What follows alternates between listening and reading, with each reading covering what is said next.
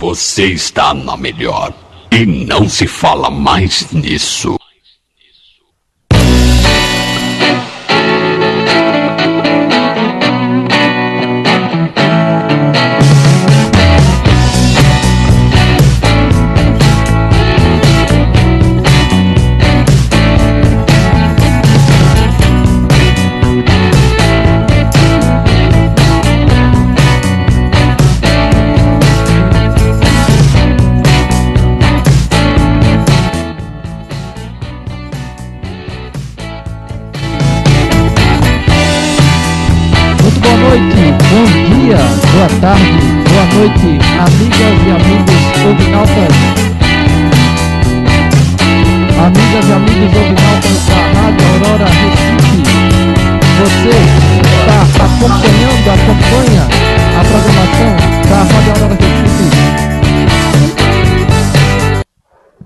Você que acompanha a programação da Rádio Aurora Recife em Pernambuco, no Brasil, em todo mundo, está no ar o seu Ordem do Dia, o seu programa de debates na Web Rádio Pernambucana. Aqui é política sem meias palavras. Eu tô, eu sou Bruno Lira, estou no ar com o Bruno Batista e o Homero Barbalho ao vivo na Rádio Aurora Recife, pelo www.radioaurorarecife.com.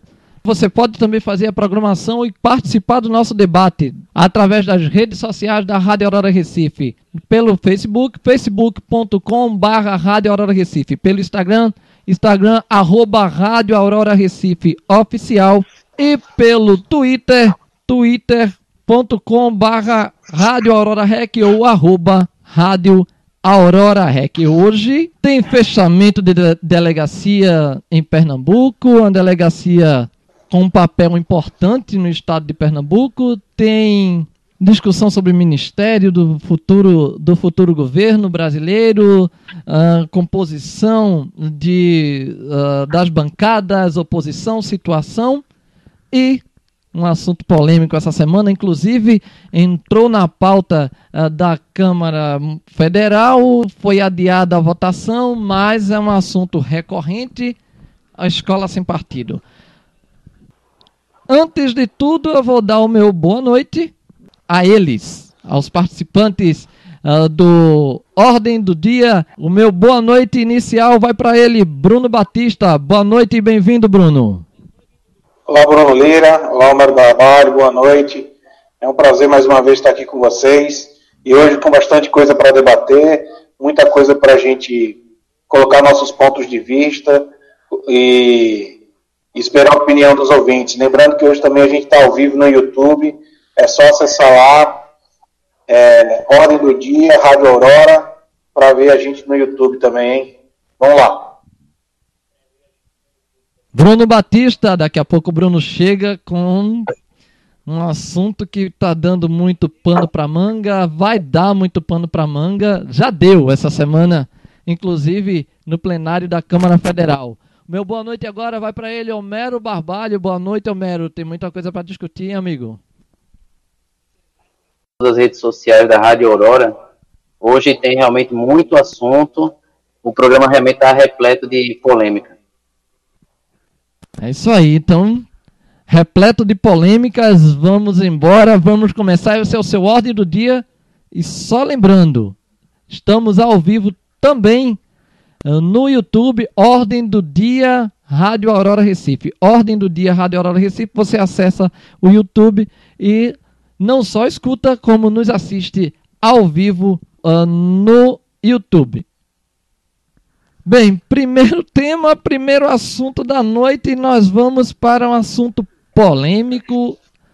O governo do estado de Pernambuco mandou para o plenário da Assembleia Legislativa de Pernambuco, um dia depois das eleições, do segundo turno das eleições, um projeto de lei em que extingue duas delegacias especializadas em crimes específicos para criar uma só. Extinguiu numa tacada só a DECASP, a Delegacia de Crimes, a Delegacia de Combate aos Crimes à Administração e Serviço Público, e a Delegacia de Crimes contra a Propriedade Imaterial. As duas delegacias, por 30 votos a 6, as duas delegacias foram extintas e foi criada a DRACO, a Delegacia de Repressão ao Crime Organizado. Tem uma polêmica em cima disso, porque a delegacia, a DECASP especificamente, combatia os crimes no serviço público, ou seja, os crimes de corrupção.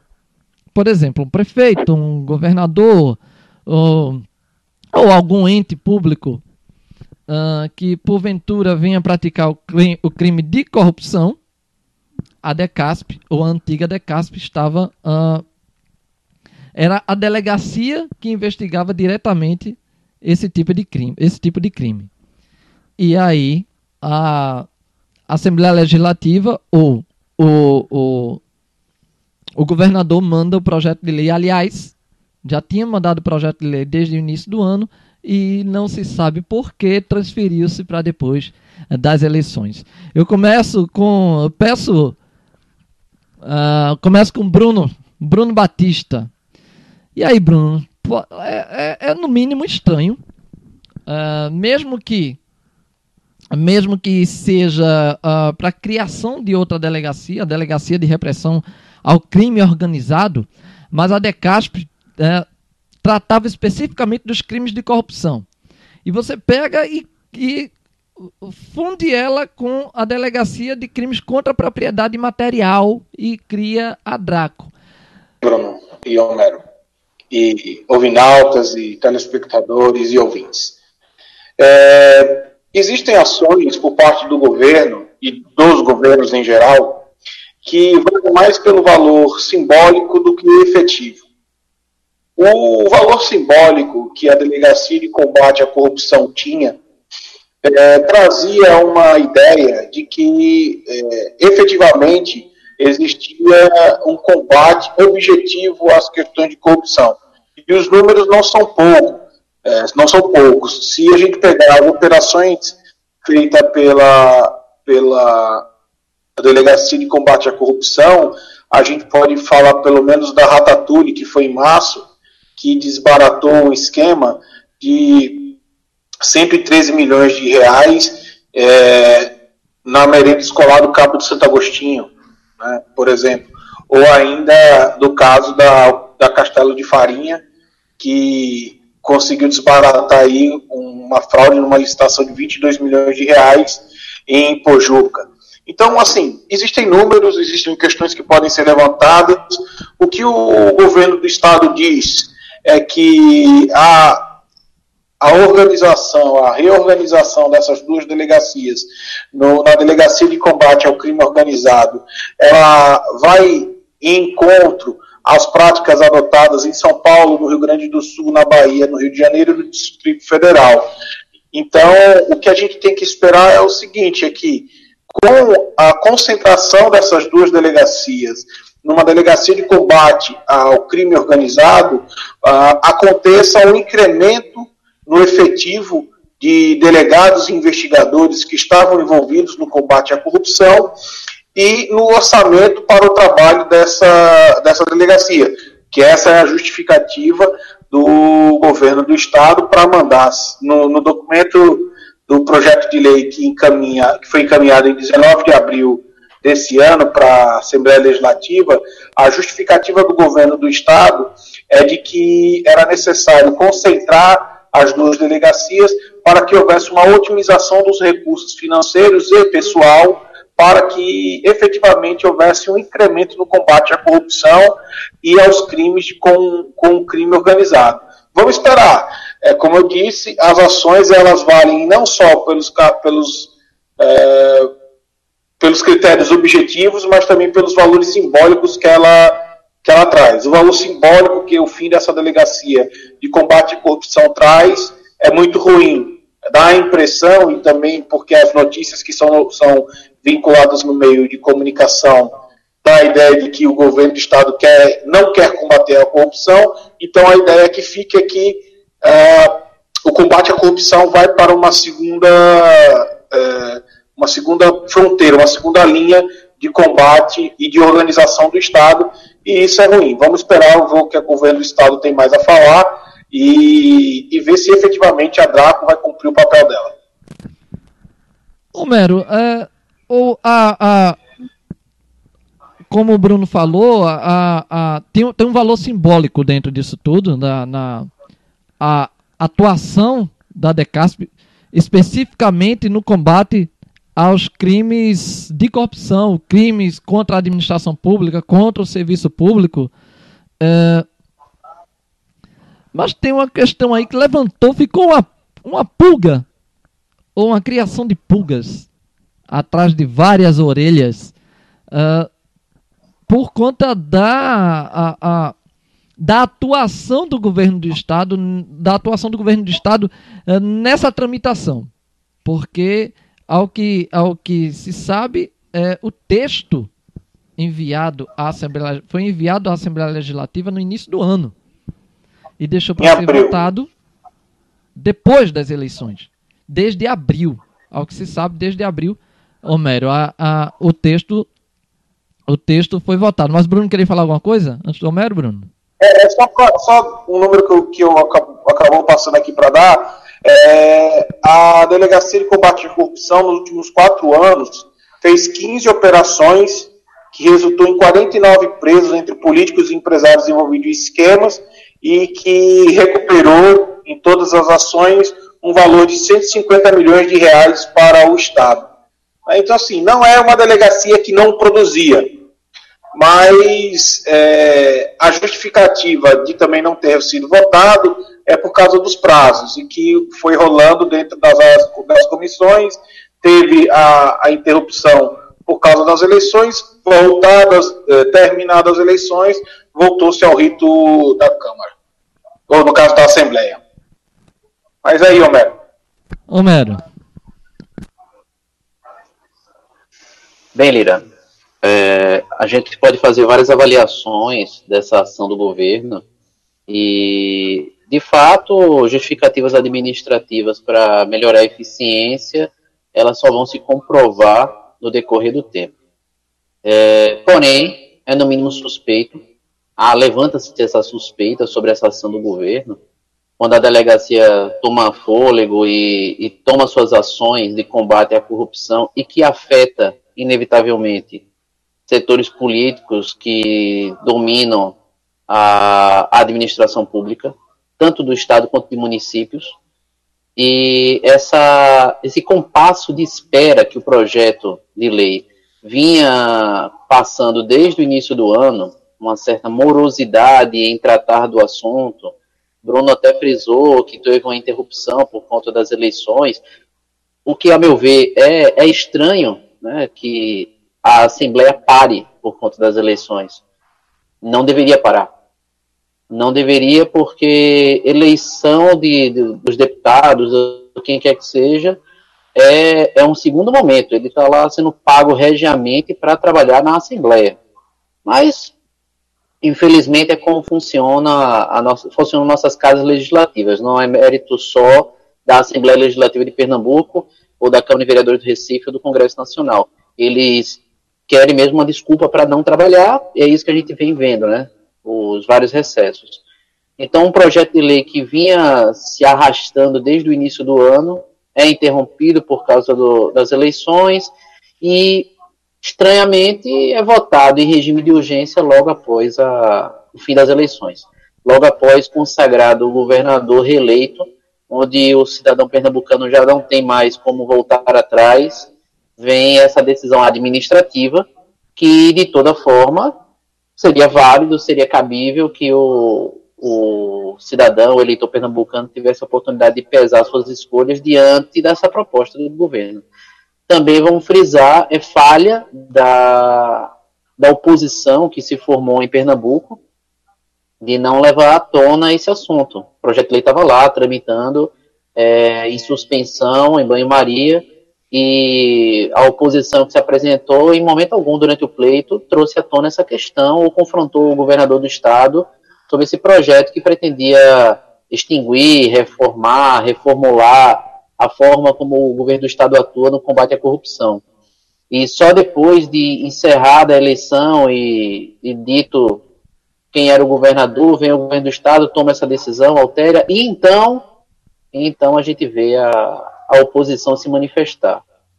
Eu aproveito aqui, né, para abrir aspas para o Daniel Coelho, é, deputado federal eleito e reeleito pelo Estado de Pernambuco, né, pelo PSB, olha, melhor, correção aqui, pelo PSB não, né, pelo PPS, Daniel Coelho já mudou tanto de partido que a gente até confunde. Homero. E ele diz o seguinte, abre aspas, o governo mesmo diz que deixou para depois do período eleitoral, depois do calor da eleição, para enviar um projeto que acaba com a delegacia que vinha combatendo a corrupção. E pior, fazendo em regime de urgência. O próprio governo dizendo que esta matéria estava pronta para ser votada desde abril deste ano. Fecho aspas para Daniel Coelho. Importante o Daniel Coelho ressaltar isso, ele foi até Brasília, subiu à tribuna, usou do seu espaço como deputado eleito por Pernambuco para fazer essa denúncia mas é também interessante que essa denúncia ela veio tardia. Ela veio após a aprovação do projeto em regime de urgência na Assembleia e após o pleito eleitoral. Se falhou, se falhou o governo do Estado em fazer dessa maneira, falhou também a oposição, que não atuou antes do leite derramar. É isso aí, Leandro. É, e o Daniel Coelho ainda frisou bem. Isso aí foi só um trechinho e você aqui, aqui na Rádio Aurora Recife tem o abre aspas. O Romero abriu aspas uh, para o deputado, nobre deputado Daniel Coelho, que hoje está no PPS, que já foi do PV, que já foi do PSDB. Tanto é que o Homero se confundiu, até eu me confundiria, porque é tanto P, tanto S, a única diferença daí foi o PV saiu do PV, PSDB, agora está no PPS. O Homero terminou se confundindo com o PSB. Eu também me confundiria, Homero. Normalmente ao vivo é assim, pior ainda.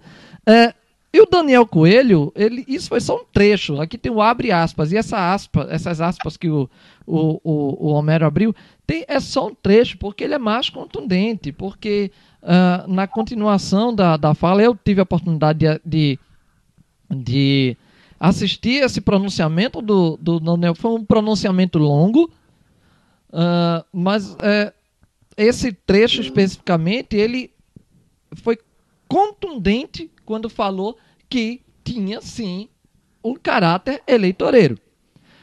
Que deixou para votar, transferiu a votação em plenário na, na Assembleia Legislativa de abril, o texto já estava pronto desde abril. Ou seja, era só, já tinha passado pelas comissões, apesar dos prazos, como o, o Bruno falou, mas estava já na, na, na Assembleia. Já deveria, já poderia, desde lá atrás, ter ido a plenário. E aí o governo do estado ou os, os deputados, porque aí não tinha, não tinha mais interferência do governo do estado, ou indiretamente. Diretamente não, mas através dos seus, da sua base aliada, pode ter havido uma, alguma interferência que transferiu a votação de abril agora uh, para novembro, para outubro e um dia após um dia após as eleições. As eleições foram no domingo, dia 28. A matéria foi votada no dia 29, na segunda-feira.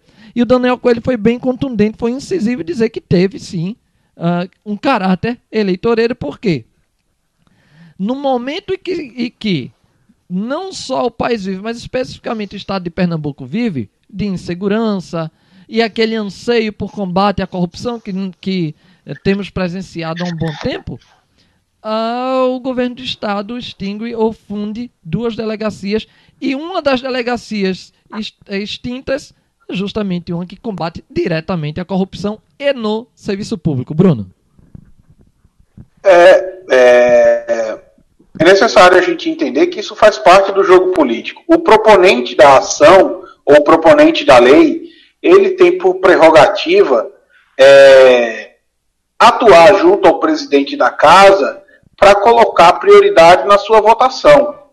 Ah, é uma lei do executivo, partiu do governo do estado, é, verificando a, o momento político da, da votação, ele avaliou e decidiu por votar depois das eleições, para que isso não fosse, de alguma forma, inclusive, usado é, contra o governo que estava tentando se reeleger e se reelegeu no primeiro, no primeiro turno, é, como uma tentativa de encobrir corrupções e tal, porque fica o discurso truncado. O objetivo da, da extinção da, das duas delegacias e, na, e a criação do DRACO é otimizar o investimento, aumentar o número de equipes e delegados voltados ao combate à corrupção e ao crime organizado, que pelo, pela, pela, pelas investigações daqueles números que eu falei antes, das 15 operações e tudo mais, se verificou que estão intimamente ligados. A corrupção do agente público está intimamente ligada com a formação de organizações criminosas especializadas em fraudar o erário público. Então, é necessário haver um debate claro do que é efetivamente o combate à corrupção. Criar um instrumento que tem o nome de combate à corrupção, mas que ele é limitado na ação, pode, por vezes, incapacitar a ação desses agentes do Estado.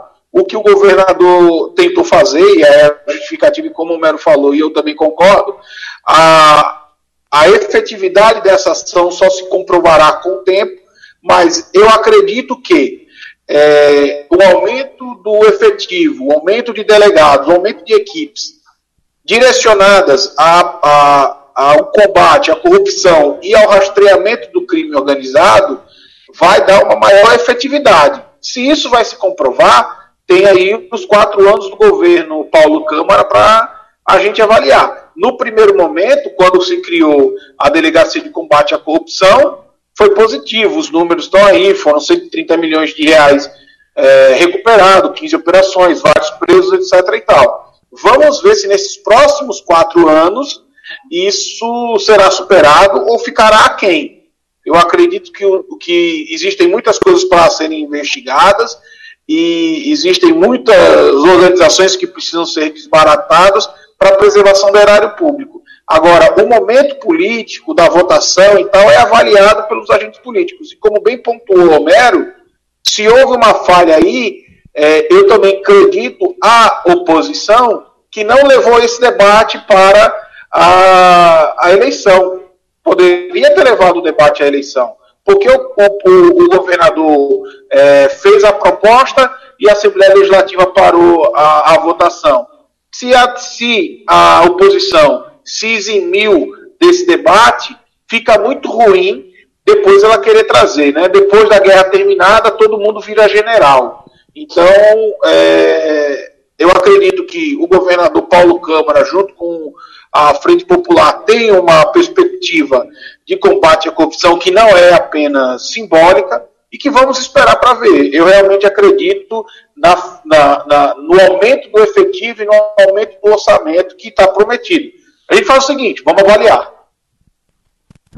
É, vamos avaliar. Eu achei, eu, eu confesso que hum, eu achei, apesar de fusão, apesar das promessas, eu achei um tanto quanto estranho. E, e Uh, apesar dos prazos, apesar das conversas, apesar de tudo o que o governo do estado promete, eu achei uh, no mínimo estranho. Uh, aquela história que não deve não teme, de quem não deve não teme. Então, se o, o, povo anseia por, pelo combate à corrupção, o povo anseia por mais segurança e a proposta a proposta de, de, de, da extinção de duas delegacias, da, da, da, fusão de duas delegacias com o propósito de uh, criar uma que vai ampliar, vai ampliar o número de, de o efetivo, uh, vai trazer mais recursos. Quem não deve não teme, não, Melhor. Quem não deve não teme. Votaria se se votaria lá atrás, se aprovaria lá atrás e aí já seria, sei lá, poderia ser um ponto positivo, como disse o Daniel Coelho, uh, se foi eleitoreiro, uh, poderia até ser um ponto positivo caso a nova delegacia viesse já a, a, a, a um trabalho efetivo de combate à corrupção, de combate ao crime organizado no Estado. É, Lira, e vale também salientar da, do que aconteceu né, de lá para cá, o governo do estado correu, né, se articulou junto aos seus deputados na Assembleia, que basicamente ele não conta com a oposição, a oposição é, é mínima, tanto que o projeto foi aprovado de lavada em primeiro e segundo turno, com muitas ausências, ainda, ainda quem estava presente subiu à tribuna para falar, não conseguiria reverter o resultado. Então você vê, o governo executivo, né, o governador do estado se articula com o poder, poder legislativo, aprova em regime de urgência, começa um processo, porque isso ainda vai passar, tem trâmite ainda, isso vai até cair de volta para o Paulo Câmara sancionar, obviamente, ele não vai vetar nada. E, existe um processo para conclusão da extinção do, da delegacia ou sua aglutinação a outros órgãos. Só que, lateralmente, outro poder da, da República, né, o Poder Judiciário, começa a tomar suas ações por conta. Temos um que é dito por alguns como quase o quarto poder, já botou um pouco de lado a, o que alguns diziam que seria a imprensa, o Ministério Público do Estado de Pernambuco ingressou com a ação junto à juíza que tratava de um dos casos, que era da Casa de Farinha, e a juíza de Pojuca deu para parecer favorável à solicitação do Ministério Público e muitas das provas e tudo que foi recolhido durante as investigações e estava hoje na delegacia e está para ser extinta, foi retirado quase que da noite para o dia da delegacia e levados para o Ministério Público. Então, de um lado, você tem o poder executivo e legislativo se articulando para fazer reformas administrativas, vamos assumir que sejam, seja esse o caso, mas você vê o poder judiciário trabalhando lateralmente, já pegando para si provas com o que dá a entender, dá uma suspeita de que há, de certa forma, algum, algum rumor de que a ação não, será, não seja meramente administrativa. Ainda que seja, né, como a gente tem visto por todo o Brasil, né, o Ministério Público tomando um certo protagonismo das investigações que é questionado por muitos, que vai além de suas atribuições, né, que vai passando por cima do que seria a atribuição até mesmo da própria polícia. Mas essa foi uma ação que aconteceu também durante esse processo de extinção da delegacia e que vale ressaltar que chamou atenção essa atitude do Ministério Público de Pernambuco, que, convenhamos, foi ratificado pela juíza de lá de Ipujuca. Tá aí, Lira. É, e, e nós já vimos essa, essa, vamos dizer, essa contradição uh, de na, na, nas investigações, quem assume, quem tem o poder de polícia, quem não tem o poder de polícia, porque o Ministério Público, em, em âmbito nacional também, algumas investigações, houve aí um certo conflito entre a Polícia Federal e o Ministério Público, por conta, justamente por conta das, das investigações. A Polícia Federal dizia que o, a, a, as investigações ficam por conta dela, da Polícia Federal. Por outro lado, tem o Ministério Público com todas as suas desconfianças em relação às condutas uh, no âmbito político-administrativo e em relação di diretamente ligada às investigações, o Ministério Público querendo também fazer a sua parte de investigação. Isso já gerou uh, alguma discussão também em âmbito, âmbito nacional a respeito disso. Então, aqui eu não sei como vai ficar, como ficaria ou como vai ficar isso também do Ministério Público. Eu acho que já, já houve, como você falou, uma certa desconfiança em relação à a, a, a, ação, a essa ação de criação de uma nova delegacia, extinção de uma, a, a criação de outra, e aí o Ministério Público tomando para si a, a, as provas, os documentos e, vamos dizer, tem, pelo menos tentando levar adiante ou levando adiante as investigações. Sobre isso, mais algumas considerações, Homero?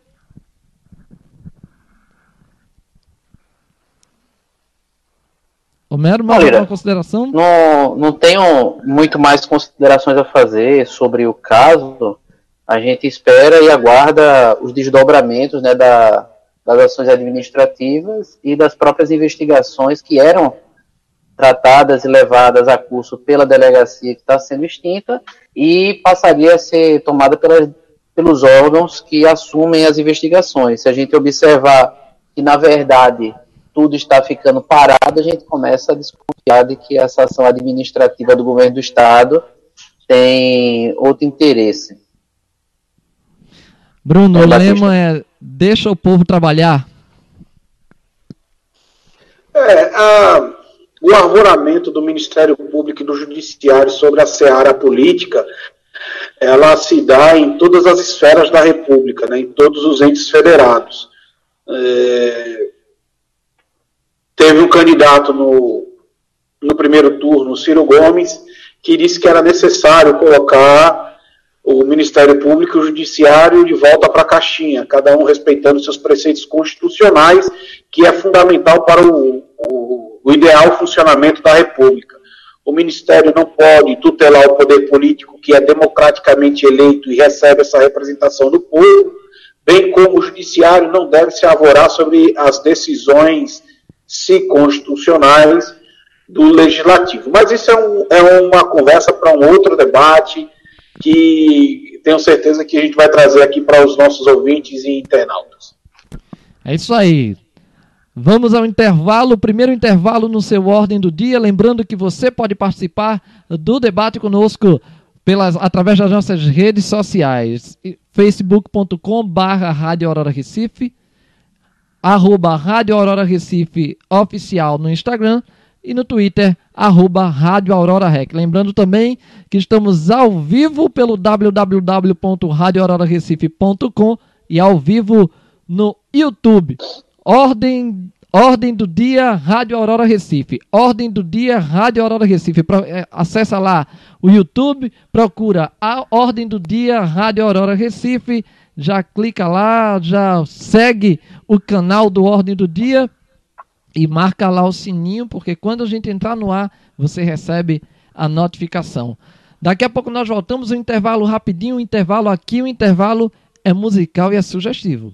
Daqui a pouco nós voltamos com o Ordem do Dia na Rádio Aurora Recife. Ordem do Dia, a política sem meias palavras no Rádio Pernambucano.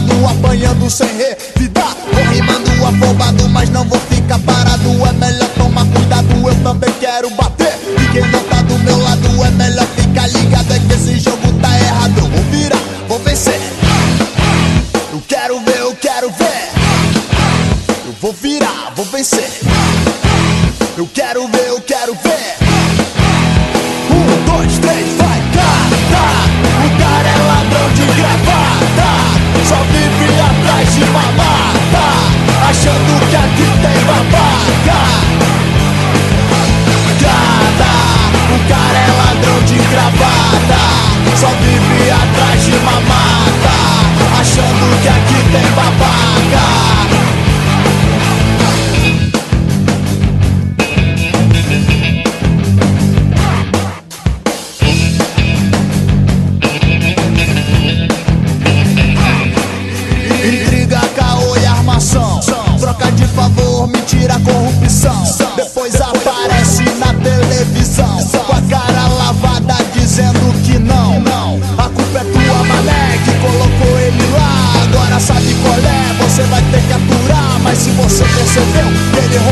você, então faça como eu. Eu vou virar, vou vencer. Eu quero ver, eu quero ver. Eu vou virar, vou vencer.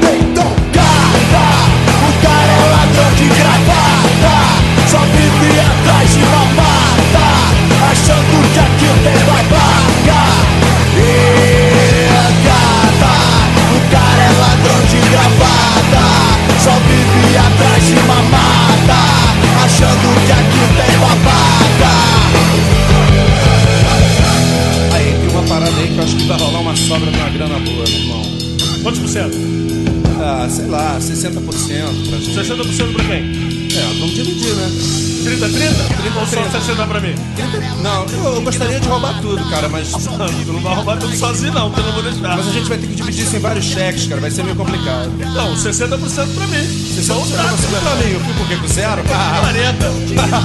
0% não, não, 40%. Mas aí não tem dinheiro pra obra, bicho. Tem que sobrar alguma coisa. Ah, dá fachada. 20% pro asilo. Meu irmão precisa fachada. Dá 10 pra escola. Gata, o cara é ladrão de gravata Só vive atrás de babata Achando que aqui tem babaca É, de gravata Só vive atrás de mamata Achando que aqui tem babaca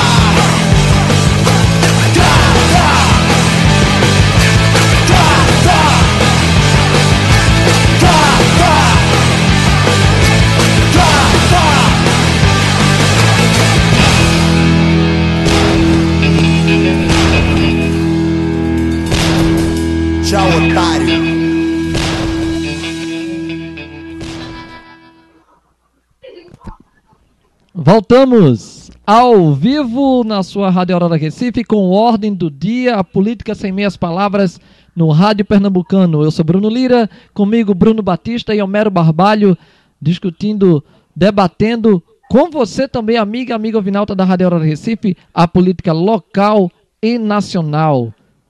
Já passamos pela política local e o primeiro tema, extinção de delegacias, criação de outras, uma delas a Dega- Delegacia de Combate a Crimes contra a Administração e Serviço Público, Detonauta Jockey Clube, ladrão de gravata.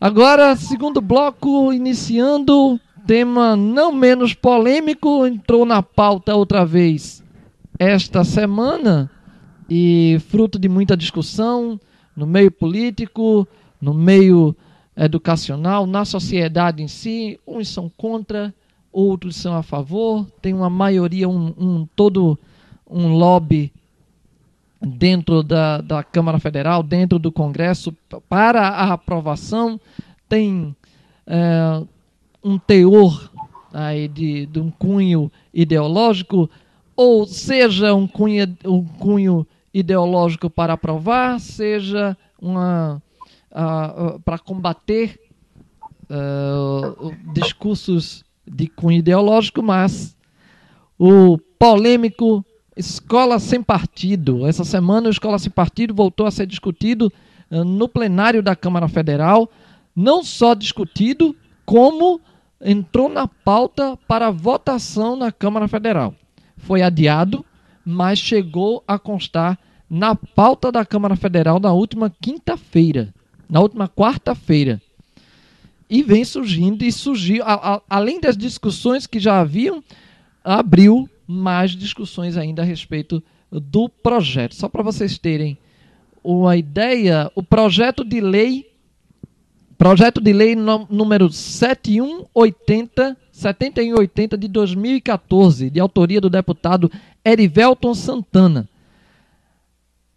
A ideia do projeto vem para mudar, vem com a ideia de mudar a Lei de Diretrizes e Bases da, da Educação, a LDB, a Lei número 9394-96, e pretende Nessa mudança, a, a Escola Sem Partido, o projeto Escola Sem Partido, a intenção é incluir entre os princípios do ensino o respeito às convicções do aluno, de seus pais ou responsáveis, dando precedência aos valores de ordem familiar sobre a educação escolar nos aspectos relacionados à educação moral, sexual e religiosa. Isso vem muito de encontro a algumas algumas questões que foram que vêm sendo discutidas dentro da educação por educadores, fundamentalmente por educadores na sociedade e por educadores analisado por educadores não é nada nada à toa ou nada ao léu. Quando se fala de educação religiosa, quando se fala de educação sexual, nós vimos aí a, a campanha do presidente eleito Jair Bolsonaro pautada um, um dos pontos e que foi desmentido várias vezes foi a, o, o kit gay, né, a alegação de que uh, o adversário do Jair Bolsonaro, Fernando Haddad, quando o ministro da Educação tinha criado o kit gay, inclusive Jair Bolsonaro tentou apresentar um, uma obra que depois foi desmentida, que não fazia parte de kit gay, que não existia, enfim. Uh, de um lado, vem educadores, vem uma parcela, uh, uma parcela da comunidade pedagógica uh, discutindo a educação religiosa, a educação, a educação sexual de uma forma para a educação. Do outro, vem uma outra parcela também formada por, por, uh, por educadores, contrário a essa vamos dizer, a, essa ideologia, como eles falam, a chamada ideologia de gênero, e aí vem o escola uh, sem partido. Homero, há controvérsia, não há controvérsia? O escola sem partido, da forma que está hoje, da forma que está hoje, seria viável? Melida, o projeto Escola Sem Partido, da forma como estão, está proposto hoje, em seus míseros menos de 10 artigos, é, ele, é, ele realmente inviabiliza a liberdade dentro de sala de aula. É, apesar de todas as, abre aspas, de reticências e observações que eu tenho mesmo a fazer sobre o comportamento de certos professores em sala de aula, afinal de contas são milhares, milhares e milhares de professores, nós não podemos dizer que todos se comportam de forma elogiosa. Existem desvios na conduta de certos professores, existem. Ah, agora, a pretexto de tratar essas, esses desvios que certos professores, na condução de suas aulas, tenham é, vindo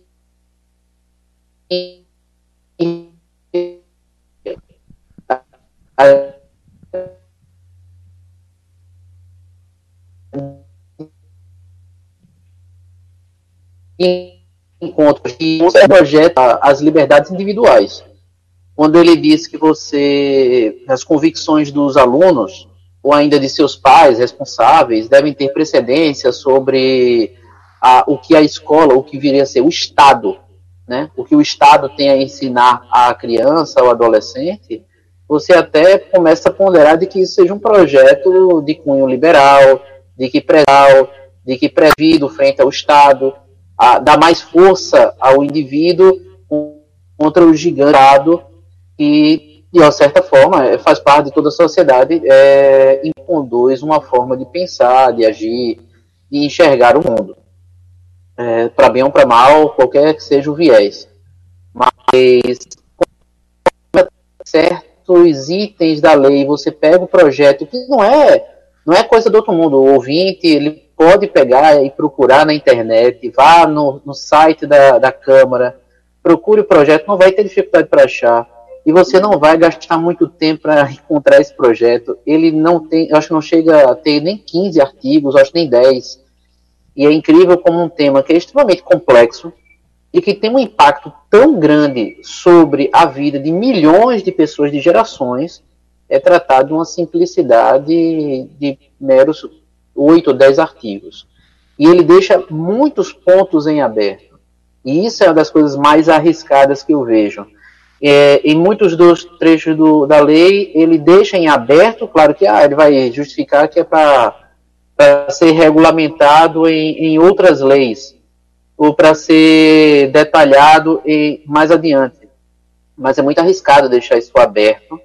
Tem muita coisa interpretativa. E isso é arriscado de tornar a vida do professor em sala de aula inviável.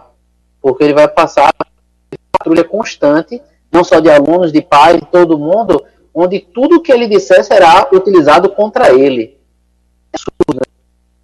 Eu um trecho do, do projeto eu queria até dar uma lida aqui para vocês bem rápido, que é o artigo 5 dele.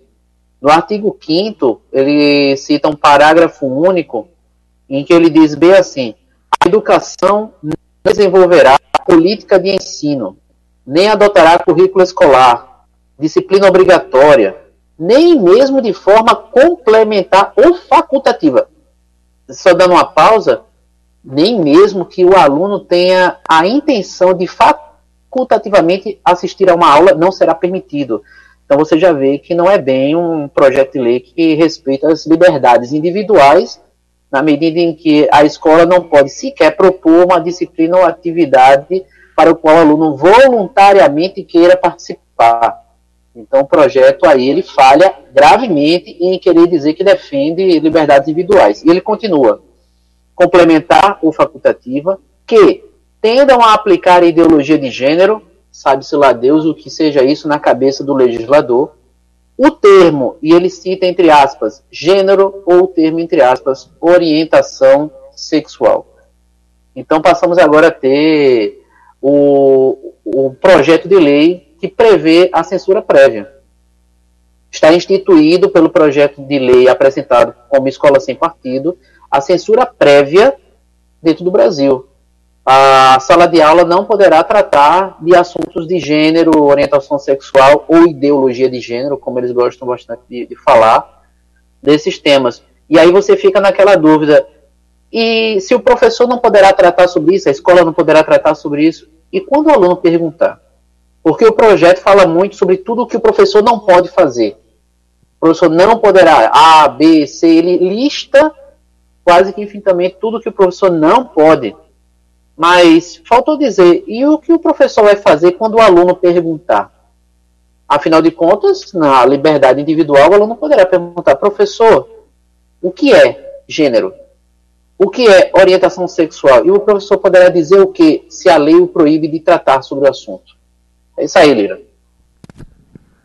E uma coisa interessante, é, eu, é, eu vi no projeto é, que o, os autores ou os participantes do projeto eles uh, se preocupam tanto, né, são tão uh, detalhistas que eles se preocupam em até no tipo de papel, no tamanho do papel, a fonte, a letra, não é para que fique bem visível, é, o local onde vai ser colocado, ah, é? assim, eu acho que vai mais uh, na estética do que na, na concepção de uma lei propriamente dita. Porque a ah, papel A3 com tamanho assim, com a fonte, tem que ser uma fonte bonita. Só faltou dizer, tem que ser uma fonte bonita, tem que ser uma fonte apresentável, né, para colocar aí e, e coloca, tem o, no mesmo artigo, no artigo 5 é, quando fala a, tamanho 21 centímetros, quer dizer, tanta coisa é, é tanto detalhe mínimo uh, dentro disso, uh, dentro de uma lei que, aí eu falo, porque além de jornalista eu sou pedagogo, aí eu falo também como pedagogo, é, que apesar de alguns desvios de conduta, que nós sabemos que tem, apesar de alguns desvios, não é geral, mas é uma lei que vem para tolher as liberdades dentro das escolas vem tolher as liberdades dentro das escolas. Seja a liberdade do aluno, seja a liberdade do educador. E uma coisa que a lei de diretrizes e bases é, é, é, coloca é, é, e enfatiza é a relação aluno-professor. é o professor sair daquele palco, daquele palco, daquele pedestal onde ele é superior e o aluno, por não saber, por estar aprendendo, é inferior. Não, é. é e, e isso foi muito deturpado quando diz: ah, não, ah, o professor vai. O professor vai perder a sua autoridade por uh, conversar olho no olho com o aluno, não. Ele só vai sair dessa, desse grau de super, superioridade e autoridade para ser uma pessoa que vai debater com o aluno, que vai conversar, que vai passar o conhecimento para o aluno. Então ele tem aqui é, colocar nos, no, nos cartazes e aplica-se no que couber. Quer dizer, naquele cartaz, o que couber naquele cartaz. Política Lisboa Educacional, ex-candidato, que foi candidato a é, colocou uma emenda que trata justamente de tolher as liberdades e que o professor não pode, uh, não vai poder falar de gênero. Mas nada disso é, é são coisas muito, são uh, uh, artigos e são frases muito soltas que não dão a certeza, não, não detalha, não, não, dá, não, não, não é colocado de forma detalhada para que todos entendam. Bruno, escola sem partido, na verdade, vai tolher, não vai tolher? Como é isso, Bruno? Como é que você vê essa, essa, essa maravilha que é a escola sem partido? É, na verdade, o que a escola sem partido quer é uma escola com partido único. É isso que ela busca. É, a partir do momento em que ela desautoriza a autoridade de cátedra garantida pela Constituição de 1988, estabelecendo o que um professor pode ou não falar dentro da aula como mecanismo de ensino e aprendizagem, ele já está doutrinando. Ao menos que eles não saibam o que, que significa a palavra doutrinação. E pelo conteúdo do texto é bem isso. Eles não sabem o que é a palavra doutrinação, o que é a palavra gênero e nem o que é a palavra sexualidade. É, falando dos artigos da lei, no artigo 3 que fala no, existe suas, no exercício de suas funções, é, ele trata no inciso 1 do artigo 13, é, não será aproveitada a audiência cativa dos alunos para promover seus próprios interesses, opiniões, concepções ou, ou preferências ideológicas, religiosas, morais, políticas, partidárias, é, morais, políticas e partidárias. Veja, esse mesmo artigo, esse mesmo inciso entra em contradição com o artigo 5 desta mesma lei que o Homero leu anteriormente, que diz que mesmo que haja aulas é, não obrigatórias, o aluno não poderá comparecer. Veja, o artigo 5 diz que o professor não, o artigo 3 diz que o professor não poderá aproveitar da audiência cativa. E no artigo 5 diz que, se houver uma aula facultativa, ainda assim não poderá existir a, a, a, questão de gênero, sexualidade, etc. E tal. Então, nem nas aulas obrigatórias, nem nas aulas eletivas, poderá haver qualquer iniciativa da instituição de ensino a levar um tipo de orientação aos alunos. Veja o grau Veja o grau de animosidade que essa, que essa lei traz. Sobre o trecho que você falou, Bruno, a, respeito do Cabo da Ciolo, é muito curioso, porque ele está ele tá falando, ele tem um projeto de lei para emendar uma parte da, da LDB, que é o projeto de lei número 10.577, que ele diz o seguinte: em todas as dependências das instituições da rede municipal, estadual, federal de ensino, a adoção, divulgação, realização ou organização de políticas de ensino, currículo escolar, disciplina obrigatória, complementar ou facultativa, ou ainda atividades culturais que, que, tendam, que tendam a aplicar a ideologia de gênero, o termo gênero orientação sexual. Veja o grau de absurdo que a gente está tratando aqui. É tendam. O que é tender? É uma lei que não é objetiva. É uma lei que não cria um crime. Não há um crime. Qual é o crime? O crime de tender a. Tender a ideologia de gênero, tender ao termo. Eu não posso proferir, mesmo em atividades complementares ou facultativas ou atividades culturais, eu não posso utilizar o termo gênero ou orientação sexual. E isso a gente está falando de um projeto de lei, que é do Cabo da Ciolo, o 10.577 de 2008, que tenta emendar a LDB, que foi abarcada pelo relator, deputado Flavinho, no, no relatório que vai ser lido ainda na semana que vem, sem falar sobre as questões partidárias. Não é? Como o Homero falou, como o Bruno Lira já falou, é óbvio que existem professores que é, fazem proselitismo de toda a esfera religiosa, política, e existem mecanismos nas leis e na instituição de ensino que servem de garantia aos estudantes. Eles podem acionar a direção, a coordenação pedagógica, caso se sintam ofendidos. Agora, me diga só uma coisa: como é que um professor vai conseguir cumprir a sua aula de história, por exemplo, quando chegado o fato do seguinte? É... Cadê aqui? Respeita, respeitará o direito dos pais dos alunos a que seus filhos recebam a educação religiosa e moral que esteja de acordo com suas próprias convicções. Bem, nós na escola pública temos um público bastante heterogêneo. No Brasil, nem todos são cristãos, nem todos são católicos, nem todos são evangélicos, protestantes, ou pentecostais, ou neopentecostais. E aí? Como é que a gente faz? Quando o professor for falar da Inquisição, quando o professor for falar da reforma protestante de Martim Lutero, quando o professor for falar do iluminismo, quando o professor for falar do renascimento, isso tudo vai ser apagado? Quando o professor for falar das navegações, quando for falar da escravidão, isso tudo vai ter que ser apagado? Então, assim, o que este Escola Sem Partido quer é um pensamento único, um pensamento restrito, a, a, a aniquilação do pensamento crítico e que, pelas palavras do próprio presidente eleito, o Jair Bolsonaro, ele disse que aluno com pensamento crítico é falta de, de tempo. O que precisa ter é gente que saiba português, matemática, química e biologia. Pois não, Melo?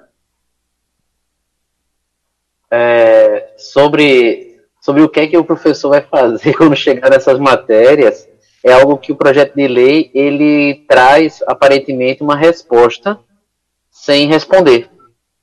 Ele diz aqui no inciso 4 do artigo 2 o seguinte: ao tratar de questões políticas, socioculturais e econômicas, basicamente de tudo, né? De tudo cabe dentro desses três temas, apresentará o professor, né? Apresentará os alunos de forma justa vai lá saber o que é justiça no conceito do legislador que vem a ser justo, né? Se justo é uma questão cronometrada, é questão de tempo, ele terá que dar exatamente o mesmo tempo, ou ele utilizará da mesma ênfase, ou ele promoverá as principais versões, como a lei diz, né? Principais versões, de forma animada e feliz e enfática sobre cada uma das ideias, o que vem a ser justiça de forma justa, como diz na lei. E ele cita as principais versões. Quem elegerá as principais versões sobre um tema político, sociocultural ou econômico? Quem elegerá as teorias ou opiniões que poderão ser apresentadas? Dito que você não tem, obviamente, condição, professor nenhum tem condição de tratar sobre todas as formas de se olhar para a mesma questão. E o medo que, e o medo que ocorrerá nesse professor de escolher uma versão e isso for de encontro com a visão do pai de um aluno. E ele como, ser desafiado.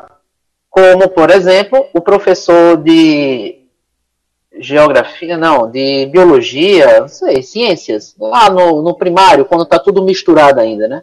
História, geografia, tudo cai no colo de um professor só e ele, de alguma forma, começar a tratar um conteúdo que é tão, tão importante para um segmento da sociedade que parece que não tem mais com que se preocupar.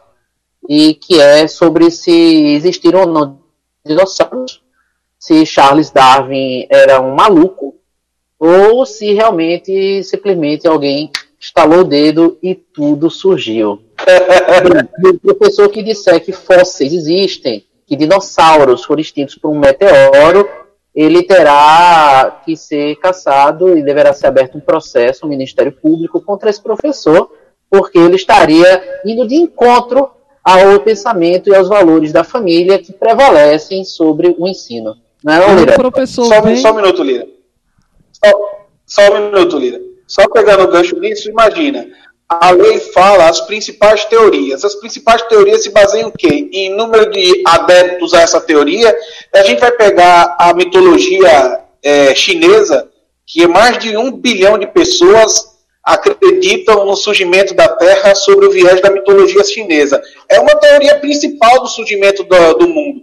A, teologia, a, a, a mitologia indiana, que mais de um bilhão de pessoas também concordam com aquela forma de ver o mundo e suas divindades, será ela que deve ser tratada como principal ou levada para uma sala de aula?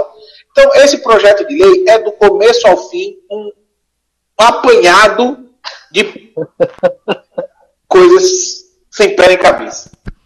Aí eu passo, eu, eu, eu, eu me pego numa coisa bem básica.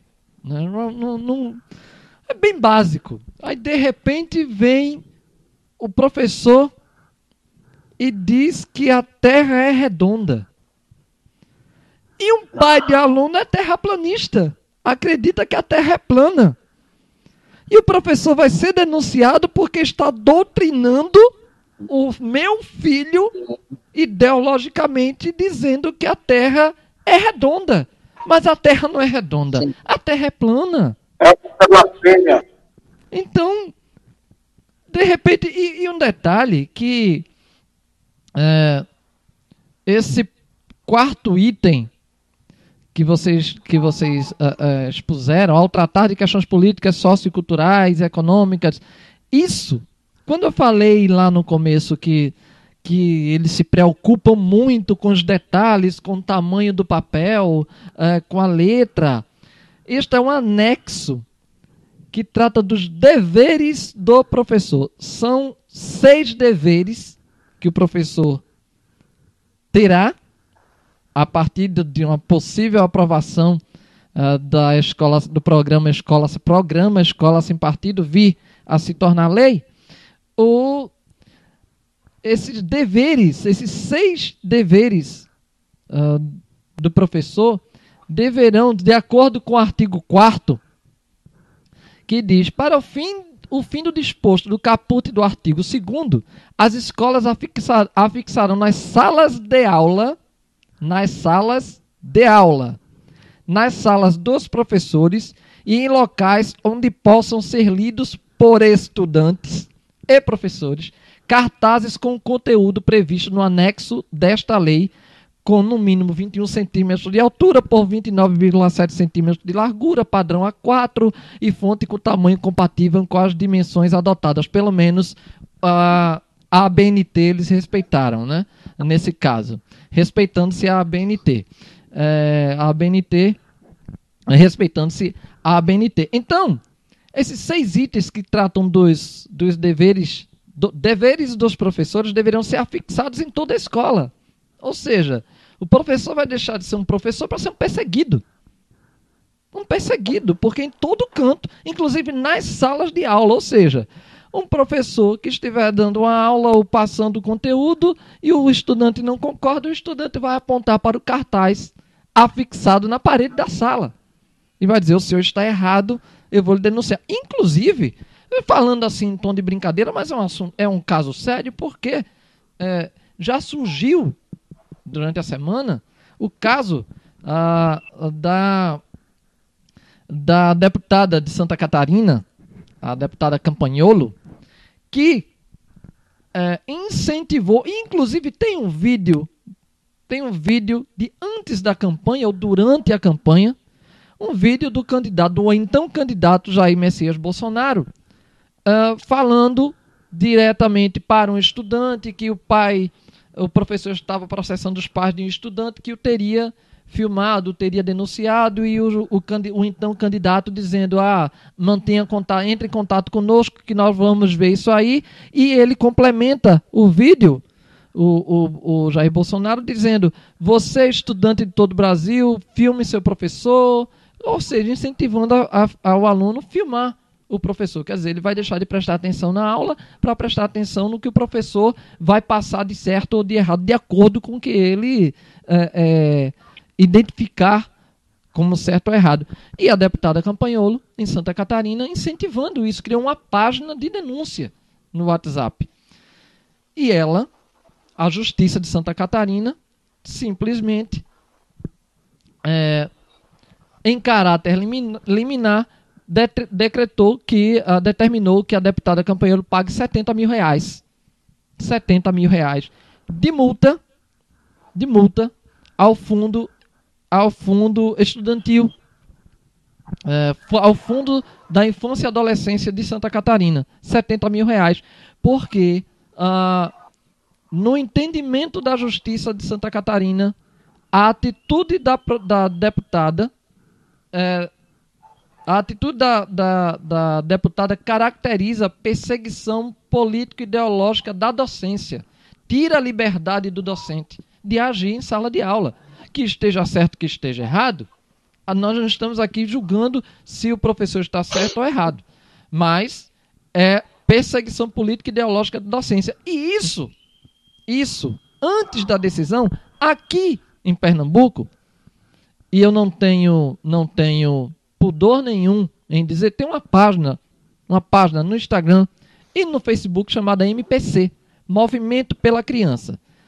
Bem, se a intenção do Escola Sem Partido é evitar uma doutrinação político-ideológica, a página MPC, Movimento pela Criança, hum, se aquilo ali, se o que eu vi não é uma doutrinação política ideológica, então é melhor desligar o microfone e rasgar o meu diploma de o meu diploma de pedagogo, porque só só contém só contém propaganda em favor do então candidato Jair Messias Bolsonaro. Inclusive, o autor dessa página, o senhor Rogério Magalhães, inclusive eu deixo abertos os microfones e as redes sociais da Rádio Aurora Recife, do Ordem do Dia, para que o, Rogério, o senhor Rogério Magalhães é, é, tenha o seu direito, vamos dizer, de defesa, o seu direito de resposta, mas o senhor Rogério Magalhães colocou na página um anúncio uh, convocando os estudantes recifenses estudante recifense. Tinha mais ou menos assim, estudante recifense, com a vitória uh, do, do, de Jair Bolsonaro, a presidência da República, uh, os professores com viés político ideológico vêm tentar doutrinar e deixou um número de WhatsApp para que os estudantes filmassem filmassem os professores e mandassem o vídeo uh, para essa página, mandasse para esse, este número de WhatsApp em consequência e posteriormente eu acho que o senhor Rogério Magalhães publicaria na página Movimento pela Criança, o MPC. Bruno. Só uma questão que este, este movimento foi iniciado pelo advogado Miguel Najib ainda em 2004 e aí ele veio ganhando força e ganhou notoriedade a partir de 2015 mas ele, é, usando de uma clara desonestidade intelectual, disse que o projeto pretende apenas afixar nas paredes das escolas, salas de aula e salas dos professores quais são as obrigações que já são constitucionais, é, quais são os deveres do professor. E, e, que isso, na verdade, quando a esquerda faz todo esse alarde, é porque, na verdade, existe a doutrinação e tarará, tarará, tarará. O problema é que ele não fala os, dos demais artigos da lei que, e, e de suas é, frouxas palavras que permite uma interpretação muito subjetiva do que é justeza, do que é a é, do que está de acordo com a vontade do pai do aluno, o que é que deve ser feito. Então, deixa essas coisas muito em aberto e que gera uma insegurança para o professor passar o assunto em sala de aula. Então, é, seria uma perda muito grande para a educação brasileira se esse projeto passasse.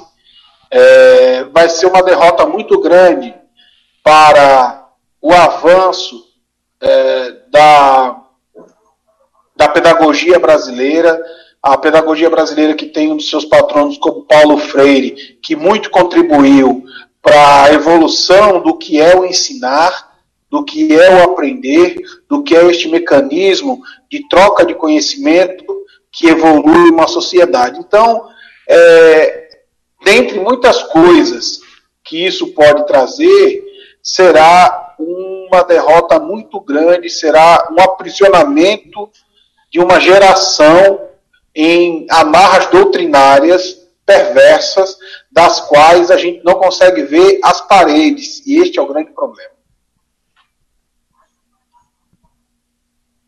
É, eu queria eu queria complementar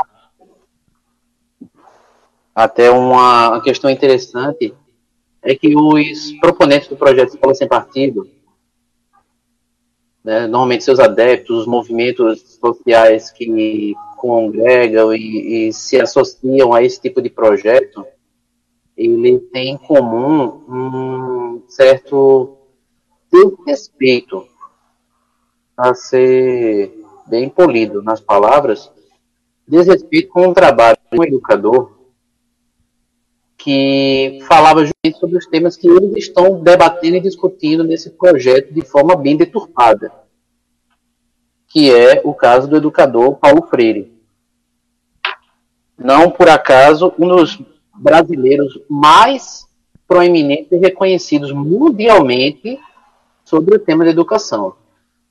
Eu até cito aqui a participação de um dos nossos, nossos públicos aqui via canal do YouTube, em que ele cita aqui a, a Erika citou aqui um trecho das palavras do Paulo Freire, em que ele diz o seguinte, aqui abre aspas agora para Paulo Freire em toda a sua solenidade.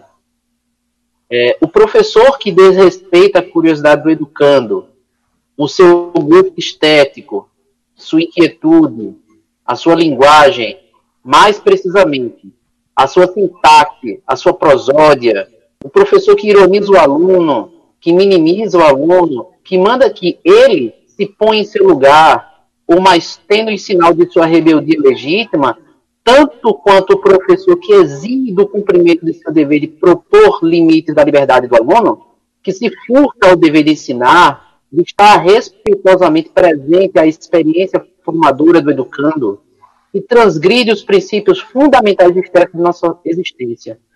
Esse professor é um professor que o Paulo Freire já condena, ele já critica, que é um professor que não está não tá trabalhando pelo seu dever como, como mestre, como aquele que vai orientar, esclarecer, é, abrir os caminhos do conhecimento para um aluno.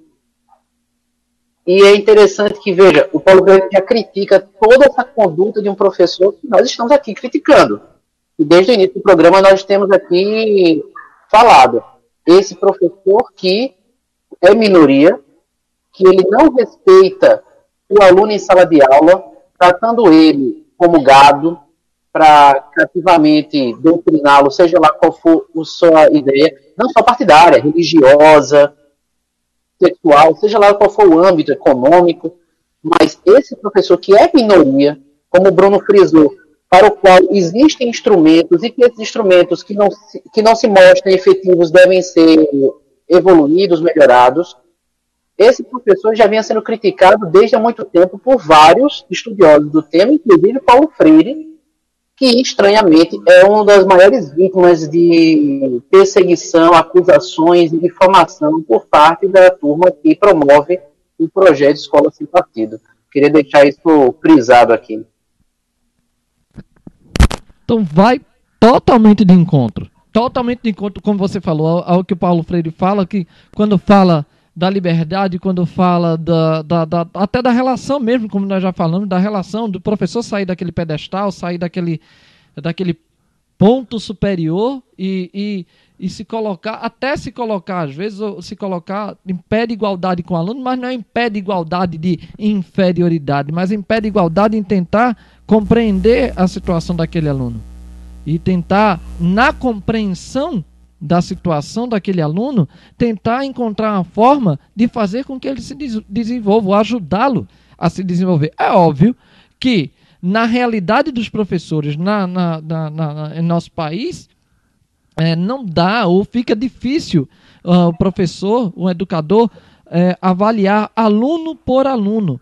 Mas ainda assim tem alguns que conseguem, uma maioria consegue. Então, é, é esse é, um projeto a concepção do Escola Sem Partido vai totalmente de encontro a isso, porque tira essa liberdade do professor de se colocar junto do aluno, às vezes se colocar até no lugar do próprio aluno e tentar compreender a sua situação. Imagine só uma, um, uma classe heterogênea em relação a, a heterogênea em relação à religião. Como é que o professor vai compreender? Se, e se, se diz num país que se diz laico, no Estado laico. Então, é, com um projeto que vem determinar que o professor tenha que compreender e tenha que atuar de acordo com a religião de cada um, com o princípio religioso de cada um, então, é, é, é, além de dificultar, além de dificultar, tira a liberdade do professor. Tira a liberdade do professor. Então, assim, eu acho, eu, eu, eu vejo o, o, o falando como educador, vejo um, o Escola Sem Partido como um monstro sem cérebro. Um monstro, já, um monstro já não tem cérebro, mas um monstro e ao mesmo tempo um monstro feito por, por sem cérebros. É assim que eu vejo a Escola Sem Partido. É um monstro, um engendro de, de ideias sem nexo. Um monstro criado por sem cérebros. É isso eu vejo assim. Intervalo no ordem do dia, mais um intervalo no ordem do dia. Vamos fazer mais um intervalo e daqui a pouco nós voltamos com o ordem do dia, a política sem meias palavras no Rádio Pernambucano aqui na Rádio Aurora Recife, www.radioaurorarecife.com. Não esqueça, participe do Ordem do Dia através dos nossos canais, das redes sociais, Instagram, arroba Rádio Aurora Recife oficial, facebook.com barra Rádio Aurora Recife e twitter, arroba Rádio Aurora Rec. Estamos ao vivo também no YouTube, no nosso canal no YouTube. Você pode nos escutar através da Rádio Aurora Recife e nos assistir no nosso canal no YouTube. Ordem do Dia, Rádio Aurora Recife. Ordem do Dia, Rádio Aurora Recife. Daqui a pouco voltamos com Ordem do Dia. Ordem do Dia, a política sem meias palavras no Rádio Pernambucano. Até já.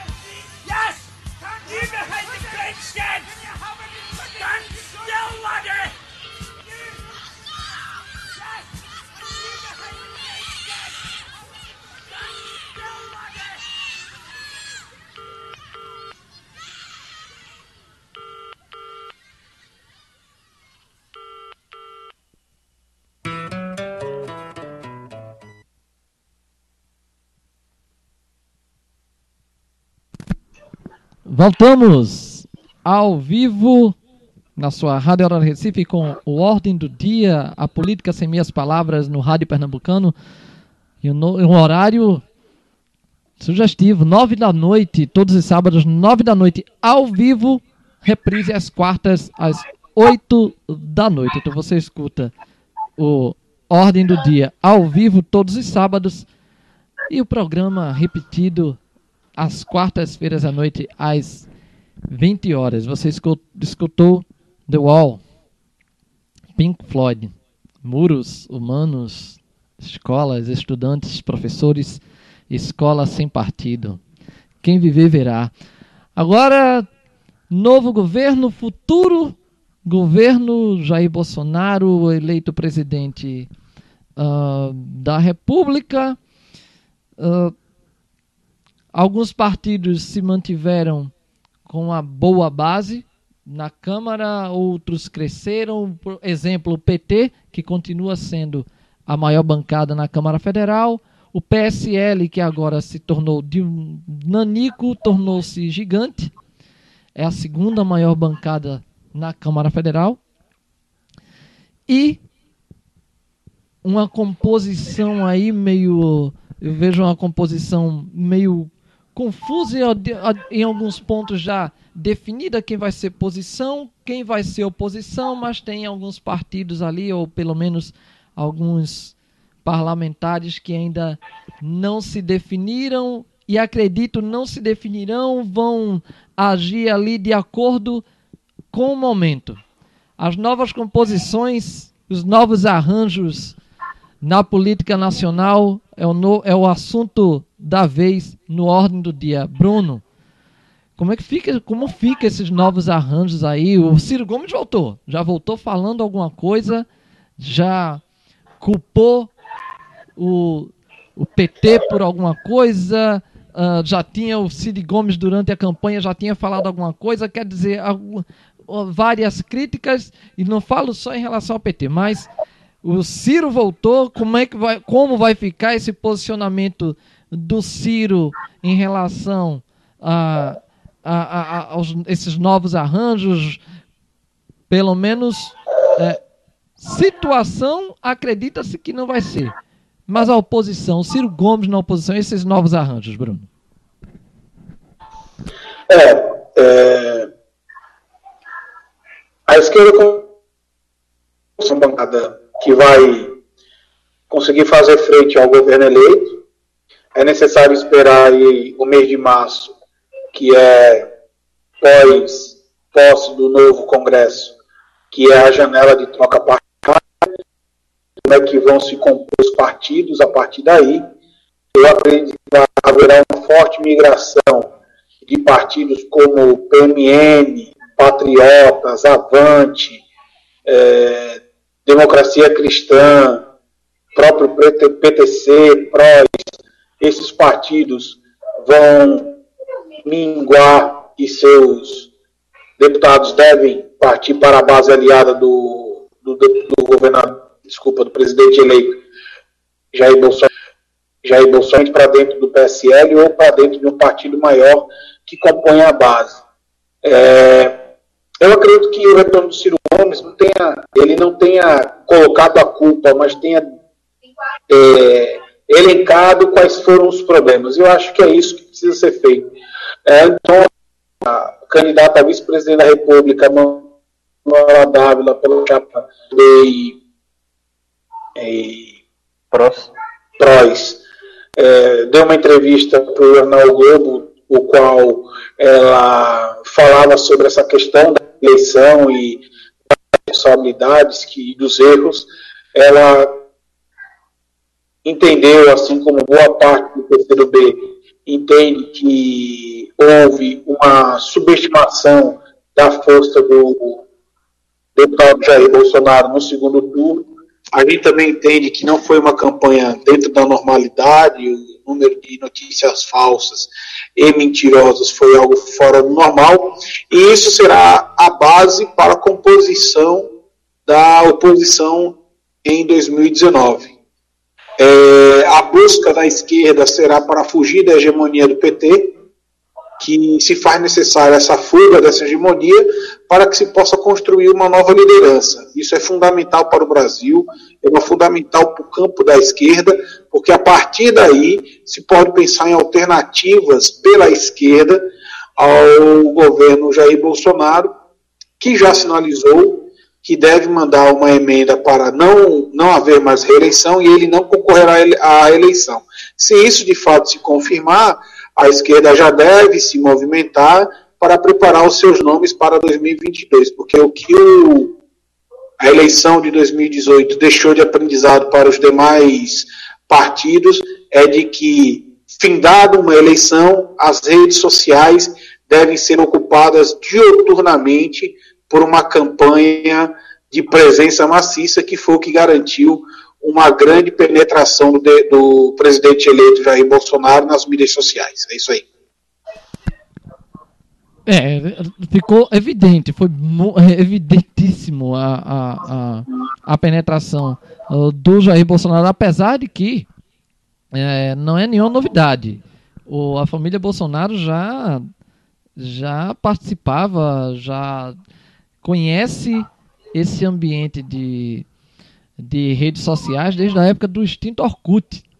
A família Bolsonaro já tinha, quando ninguém imaginava, político nenhum imaginava em redes sociais e que houvesse esse, esse boom uh, de redes sociais, o, o, a família Bolsonaro já dominava redes sociais, já tinha perfil e tudo no Orkut e ali eles começaram essa, essa penetração. Então, não é tão à toa assim que a família Bolsonaro conquistou as vagas que tem hoje e foi se, foram se perpetuando, principalmente o pai, o Jair Bolsonaro, foi se perpetuando no, no âmbito político e se perpetuando na Câmara Federal.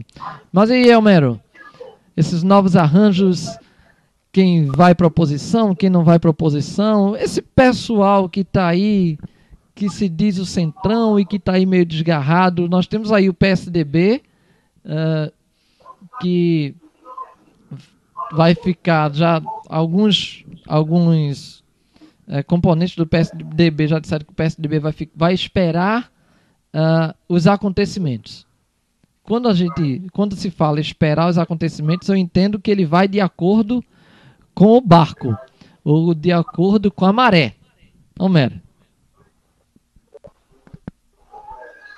Pois é, Lira. É, dos partidos não propriamente né, aqueles que não participaram de sua eleição, que não foram tantos, né? A, a chapa vencedora não, não, se tratava de uma coligação de muitos partidos, mas há uma expectativa muito natural que o Centrão migre para junto do governo Bolsonaro, assim como migrou para os governos de Lula, Dilma, e sempre migrou historicamente para todos os candidatos que foram eleitos.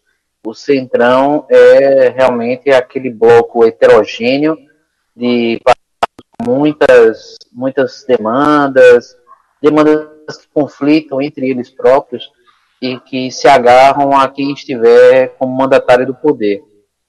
E se tratando do PSDB como uma força de oposição anteriormente aquele, naquele antagonismo entre PT e PSDB, o, PS, o PSDB, na minha opinião, ele falha mais uma vez em não se posicionar de pronto sobre como enfrentará, como enfrentar quatro anos que virão aí com o governo Bolsonaro. Ele ainda que não se alinhe com a esquerda tradicional, com o PT, com o PCdoB, com o PDT, mesmo que ele não esteja alinhado, forme um bloco junto com eles, seria interessante que o PSDB tomasse posição desde, desde sempre, desde o início, qual será a sua, como ele vai encarar o governo Jair Bolsonaro. É também a expectativa de que o governo Bolsonaro não convide membros e integrantes do PSDB para compor o seu governo. É natural, também é esperado que não. Seria até uma certa surpresa que acontecesse isso, por mais que venha depois um discurso de que é um grande quadro, porque tecnicamente um indivíduo se destaca na área, mas ninguém espera que um futuro ministro ou secretário, ainda que seja um secretário, venha com ligações com o PSDB. Então você vê aí um PSDB que ele claramente não fará parte do governo e ao mesmo tempo não se liga à, à ala mais à esquerda, que será claramente oposição. Então, se ele desde o início não se mostrar a que veio, vai ser mais um tempo perdido para o PSDB, que vai perder o bonde da história e vai se ver enfraquecido. E hoje o PSDB seria o partido com maior número, uma maior bancada, maior número de congressistas, deputados, senadores, que poderia fazer essa oposição mais forte, mais clara ao governo Bolsonaro. Então, você, se você retira os partidos que já integravam a base do governo Bolsonaro e vieram desde a eleição, um centrão que deve se alinhar junto ao Bolsonaro, a esquerda que ainda que dividida, ainda luta por essa liderança e hegemonia que quer largar de forma nenhuma. É, restam muito poucos partidos é, que não estejam em qualquer um desses campos.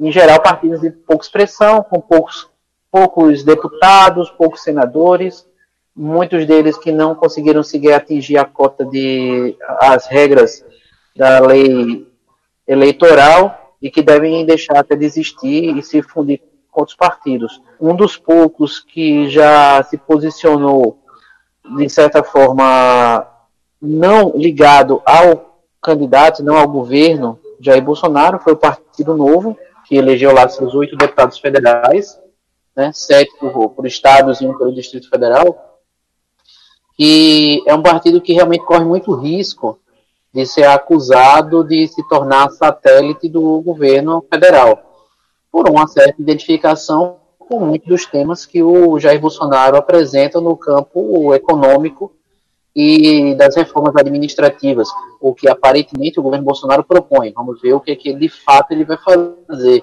como vem repetindo as lideranças do Partido Novo, né? Vamos ver o que, que o candidato faz, além daquilo que ele promete. Então, o Partido Novo ele já se antecipou e soltou nota avisando que os seus deputados têm pauta própria, alinhado com as ideias do partido, e que não será uma uma linha auxiliar do governo Bolsonaro.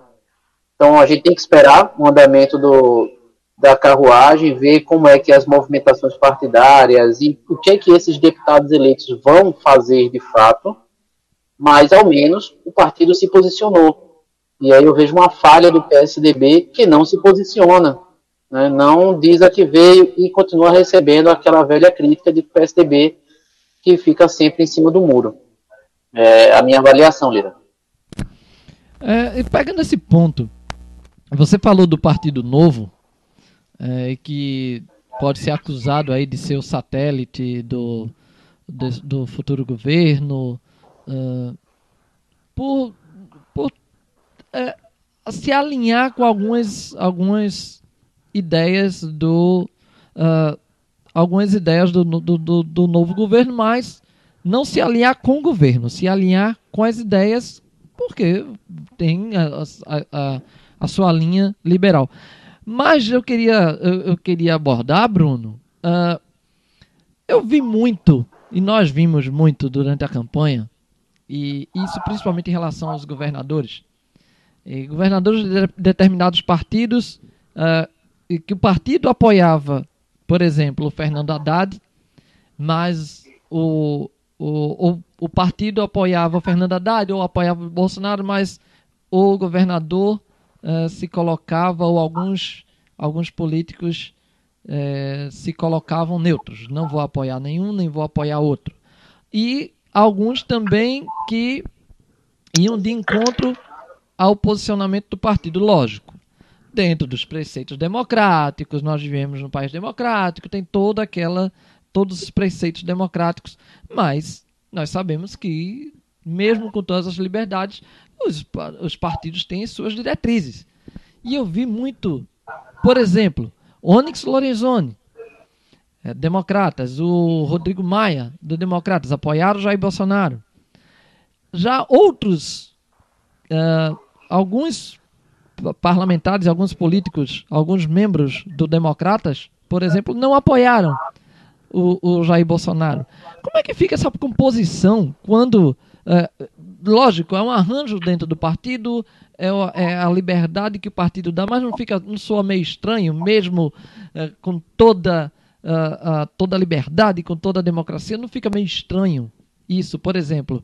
é, o- digamos que o partido, o Democratas, por exemplo, tivesse colocado contra o vamos dizer, uma oposição ao Jair Bolsonaro, mas o Onyx Lorenzoni vai ser ministro. O Rodrigo Maia apoiou. O Mendonça Filho procurou a equipe do Jair Bolsonaro para passar, para conversar a respeito do Ministério da Educação. Não, não soa meio estranho, mesmo com toda a liberdade que os partidos e os parlamentares e seus componentes têm de deliberar? Bem, Bruno, o, quem, tem a, quem tem a caneta tem o poder. Então, o poder vai atrair os partidos que orbitam ali. É, eu acredito que o Jair Bolsonaro vá a, é, receber parte da base aliada do governo Temer, vai manter ali segundo e terceiro escalão do governo acomodado os, os atuais é, cargos comissionados. Não acredito que eles, que eles vão fazer essa limpeza que eles estão falando aí, de limpar 20 mil cargos comissionados, porque isso é bravata de campanha, na prática não existe. Mas só para a gente ter aqui uma ideia de números que a gente está falando, um bloco formado pelo PSDB, PDT, PSOL, PCdoB, PPL e REG soma 81 deputados. Não barra nada.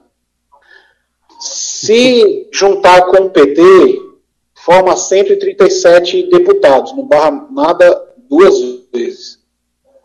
Se conseguir juntar com o PSDB, vai para 166 deputados. Se juntar com o PMDB, chega a 200 deputados. Aí começa a barrar alguma coisa. Então, é, isso eu estou falando de, de partidos que já vão fazer, eu acredito, uma oposição orgânica ao, ao governo Bolsonaro. Eventualmente esse número vai variar para mais ou para menos com os deputados do Novo, com, com deputados do Podemos, com deputados do, do Avante, que são partidos que, que eu acredito que não vão aderir à base do governo, vão se manter neutros e vão ora votar a favor do governo, ora votar contra o governo. Mas então a gente está falando de uma Câmara que não vai ter 200 deputados contra o governo. Não é? Então vai ser algo bastante é, favorável ao governo eleito conseguir passar suas pautas para o bem ou para o mal. Aí é um, é um papo para um outro, um outro programa.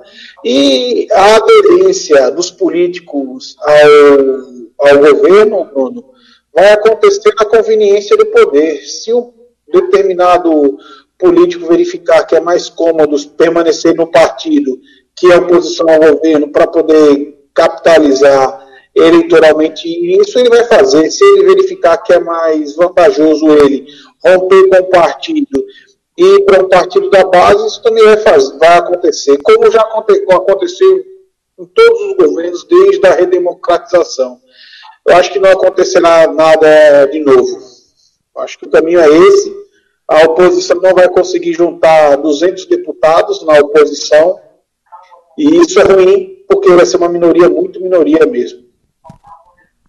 Não seria, Homero, a, acho que a, o, o trocadilho, a menor minoria uh, da história, porque pelos números que o Bruno que o Bruno apresentou, vai ser difícil mesmo, não seria a menor minoria mesmo na Câmara, aquela minoria que vai ter que trabalhar e muito e e para trazer porque tem a, a, a, a, em defesa de algumas pautas da oposição vai ter que trabalhar muito para conseguir.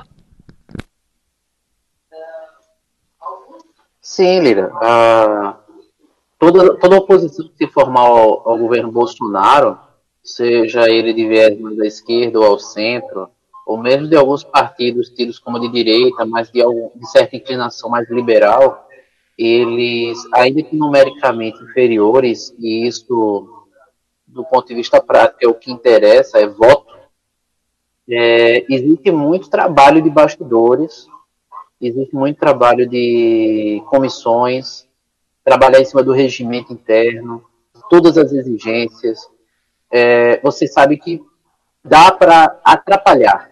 Ainda que você sabe que a derrota é certa na hora da votação, custo em votação, você é vencido por ser uma minoria, você faz retardar bastante a proposição, o prosseguimento das propostas e, de certa forma, você atrapalha o governo. Nós vimos isso, dois bons exemplos recentes foi o que aconteceu com o governo Dilma, que foi de bastante inviabilizado por uma oposição dentro da, do Congresso, que fazia de um tudo para atrapalhar a, o, o, governo Dilma. Então, se o governo Dilma já era ruim, com uma oposição que não deixava ela fazer nem mesmo algo que a oposição era a favor, um governo que não fazia nada. É, e você vê também um outro exemplo de como você pode manipular e retardar ações dentro do Congresso, foi aquele caso famoso do deputado Eduardo Cunha, em que seu processo de cassação foi o mais longo processo de cassação da história da Câmara dos Deputados. Tudo porque se utilizou de todos os meios possíveis e imagináveis para retardar a decisão inevitável de sua cassação. É claro, Eduardo Cunha tinha também um poder muito maior, porque ele era o presidente da Câmara e há uma expectativa de que o presidente da Câmara seja alinhado com o governo Bolsonaro. Que não, talvez não seja o Rodrigo Maia, talvez um filho do Bolsonaro, quem sabe algo ainda pior, como o molequezinho lá do MBL. Mas há uma expectativa de que ele seja alinhado, o presidente da Câmara de Deputados seja alinhado com o governo, e isso, claro, que facilita, né? O Eduardo Cunha era o contrário, ele era o presidente da Câmara de Deputados que tudo fazia para atrapalhar Dilma e atrapalhar o processo de cassação dele mesmo, né? como todo mundo assistiu naquela demorada, nas demoradas sessões que nada decidiam e eram sempre interrompidas pela ordem do dia do Cunha. Antes de ir para o intervalo, queria saber do, do Bruno, de Bruno, Bruno, Kim Kataguiri, Eduardo Bolsonaro, Alexandre Frota. Imagina a composição de bancada, mesa diretora da Câmara, Bruno. É, eu vi uma entrevista do Kim, do Kim Kataguiri é, Jovem Pan, é, se mostrando interessado em ocupar a mesa diretora como presidente da Câmara. Isso é, dentre muitas coisas, uma aberração sem igual. Não pela questão é, da idade, mas pela questão da competência mesmo. Eu tenho várias críticas conceituais às posições daquele cidadão que não entende de economia, não entende de política, não entende de leis, mas faz um bom marketing na internet, conseguiu uma boa audiência no YouTube e se elegeu deputado por essa questão. Se o, qualquer YouTube se candidatar, vence para deputado estadual. Daí ele ser um bom político tem uma distância absurda. Mas vamos esperar a vida vai ensinar para esse garoto o que é fazer política, o que é o, o, mundo prático da política. O que vai acontecer, por exemplo, com Alexandre Frota, com Joyce, Joyce Heisman, é, vai ser o que aconteceu com Tiririca. Vão se encostar por ali, vão passar quatro anos fora dos holofotes.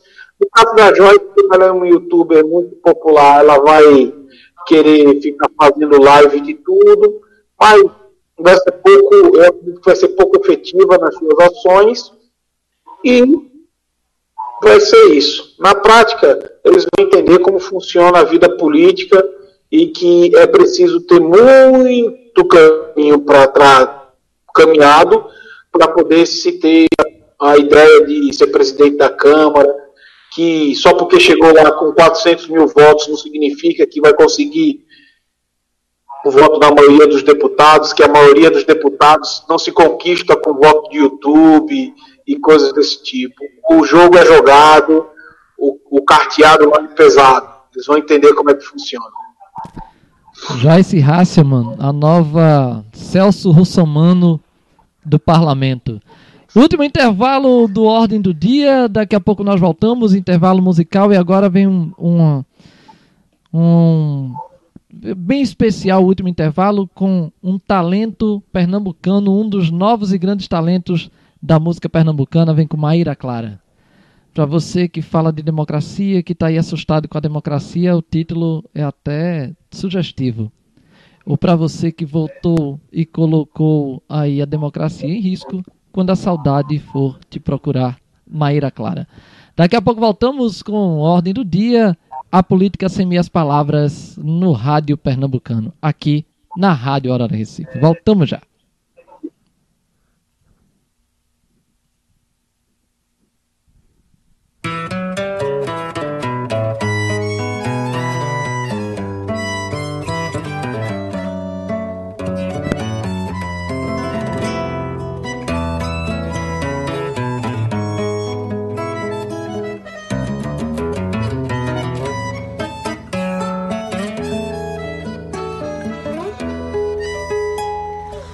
Olha, eu quero ver quando a saudade for te procurar. Se você vai lutar pra me esquecer ou escrever só pra me provocar. Vai se vingar de mim com outro alguém ou simplesmente vai sair pra um bar. Vai quebrar tudo até enlouquecer vai tornar público e me detonar. Olha, eu já cansei desse seu jeito de me odiar, dizendo coisas que eu nunca falei, falando coisas pra eu te detestar. Guarde somente o que de bom deixei. E se no fundo não puder guardar, lembrar das noites de amor que eu te dei e que pra mais ninguém vou saber dar. Lembrar da gente feliz e quando alguém perguntar, diga que o nosso amor foi tudo, mesmo que achem absurdo a gente se separar. Porque vale muito nessa vida sair de cabeça erguida de qualquer lugar. E eu só quero ver sua saída. Quando a saudade for te procurar. Quando a saudade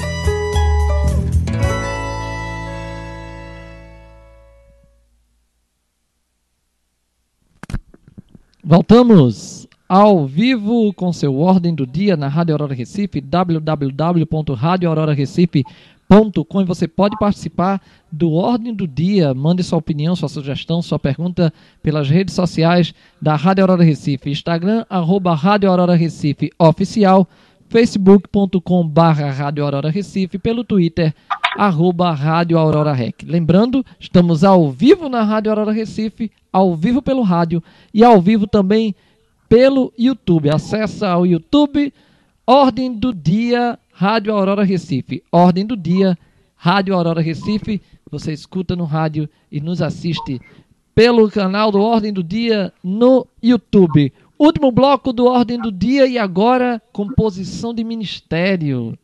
Essa semana, a primeira semana após a primeira semana após as eleições e vem aí o período de transição, a equipe de transição já trabalhando e a composição do ministério. Um dos confirmados, o astronauta Marcos Pontes. O Marcos Pontes, uh, com 20 anos aí, 20 anos trabalhando. Na NASA, participou do programa espacial. Brasileiro ainda na época dos governos do PT, foi ao espaço pela cota do Brasil. Temos aí um, um astronauta cotista, um astronauta futuro ministro cotista, foi pela cota uh, do Brasil, participou do programa espacial, foi pela cota do Brasil ao espaço, ainda uh, no, governo, no governo Lula, foi condecorado pelo Lula. Temos aí um ministro cotista. Mas além do Marcos Pontes, temos aí, tivemos uma polêmica envolvendo um possível ministro condenado, um futuro ministro, um futuro ministro que vem da Justiça, um ministro investigado. Então, entre astronauta, astronauta futuro ministro, astronauta cotista futuro ministro, um que vem do espaço, um que seria ministro que foi para o espaço. Homero, essa composição de ministério meio complicada, porque tem aí, nós temos aí um, um paladino da justiça que vai trabalhar é, de, no combate à corrupção, mas temos um ministro, o futuro ministro, uh, investigado. Como é que vai ficar isso, Homero? Essa complicação vai ter, vai ter alguma complicação ou não? Vão ali se alinhar e trabalhar em prol do, do Brasil? É, Lira. Com relação a essa composição ministerial que está se anunciando do governo Bolsonaro, é, é, de esperar alguns problemas, no mínimo, nas reuniões. Né? Você ter na mesa de reunião um ministro da Justiça, o, porque agora os ministros do Bolsonaro são todos supers, né? É praticamente a Liga da Justiça com seus super-heróis. E nós temos aí o super-ministro da Justiça, juiz Sérgio Muro, é, a despeito né, de qualquer. de todo o trabalho que ele fez diante do, do processo do, da Lava Jato, dos elogios rasgados de boa parte da população brasileira é, sobre a sua atuação no, durante os trâmites, ou ainda das críticas que tenho sobre certos atos que ele tomou na posição de juiz, alguns vazamentos, né, algumas liberações de áudios, é, mais tarde questionadas inclusive pelos tribunais superiores, vai ser no mínimo estranho uma reunião ministerial você ter lado a lado o, como você disse, o juiz Paladino e um investigado por Caixa 2 eleitoral, que é o caso do Onyx Lorenzoni, e que, inclusive, né, nossas fontes aqui, minhas fontes, minhas referências políticas, né, os Brunos, Batista e Lira, já me confirmaram que o Lorenzoni ele é mais do que investigado, ele é réu confesso. Então, ainda como eu tinha dito a vocês, ele tem que se esperar o trâmite para que a gente possa carimbar na testa dele a pecha de criminoso condenado, ele no mínimo ele já é réu confesso. Ele já se entregou como sendo operador de caixa 2, Caixa 2 eleitoral que, para muitos políticos, e infelizmente para boa parte da parcela, boa parte da parcela brasileira da população, ainda é entendido como um crime menor, como um crime de corrupção de menor potencial ofensivo, aquela, aquela não comunicação de despesa em campanha eleitoral, já que as pessoas parecem não entender que isso deturpa as regras. E, afinal de contas, regras são regras, estão para serem cumpridas. Se não gosta das regras, que as mude, mas enquanto elas estão postas, as cumpra. E o Onyx Lorenzoni ele já admitiu que não cumpriu a regra eleitoral e que recebeu dinheiro não contabilizado eleitoralmente. Então vai ser interessante ver o Sérgio Moro sentado lado a lado dele falando de corrupção e combate à corrupção, inclusive no tocante às questões eleitorais. Isso aí vai ser, vai ser bem interessante para a gente assistir. É, só para o, o Ovinalta, amiga e amigo Ovinalta da Radera Recife, entender essa questão envolvendo o Onyx Lorenzoni, ele foi citado em ele foi citado em investigações, foi citado em delação e no depo, em seu depoimento ele admitiu que não era dinheiro de propina, mas ele admitiu que recebeu cerca de 100 mil reais, 100 mil reais no montante uh, de uma campanha para uma campanha política pode ser até pouco. Para mim, não. Mas para uma campanha política pode ser até pouco, pode ser até irrisório. Mas o Onyx Lorenzoni, uh, uh, para custear algumas despesas extras de campanha, o Onyx Lorenzoni recebeu 100 mil reais, inclusive, de um executivo da JBS.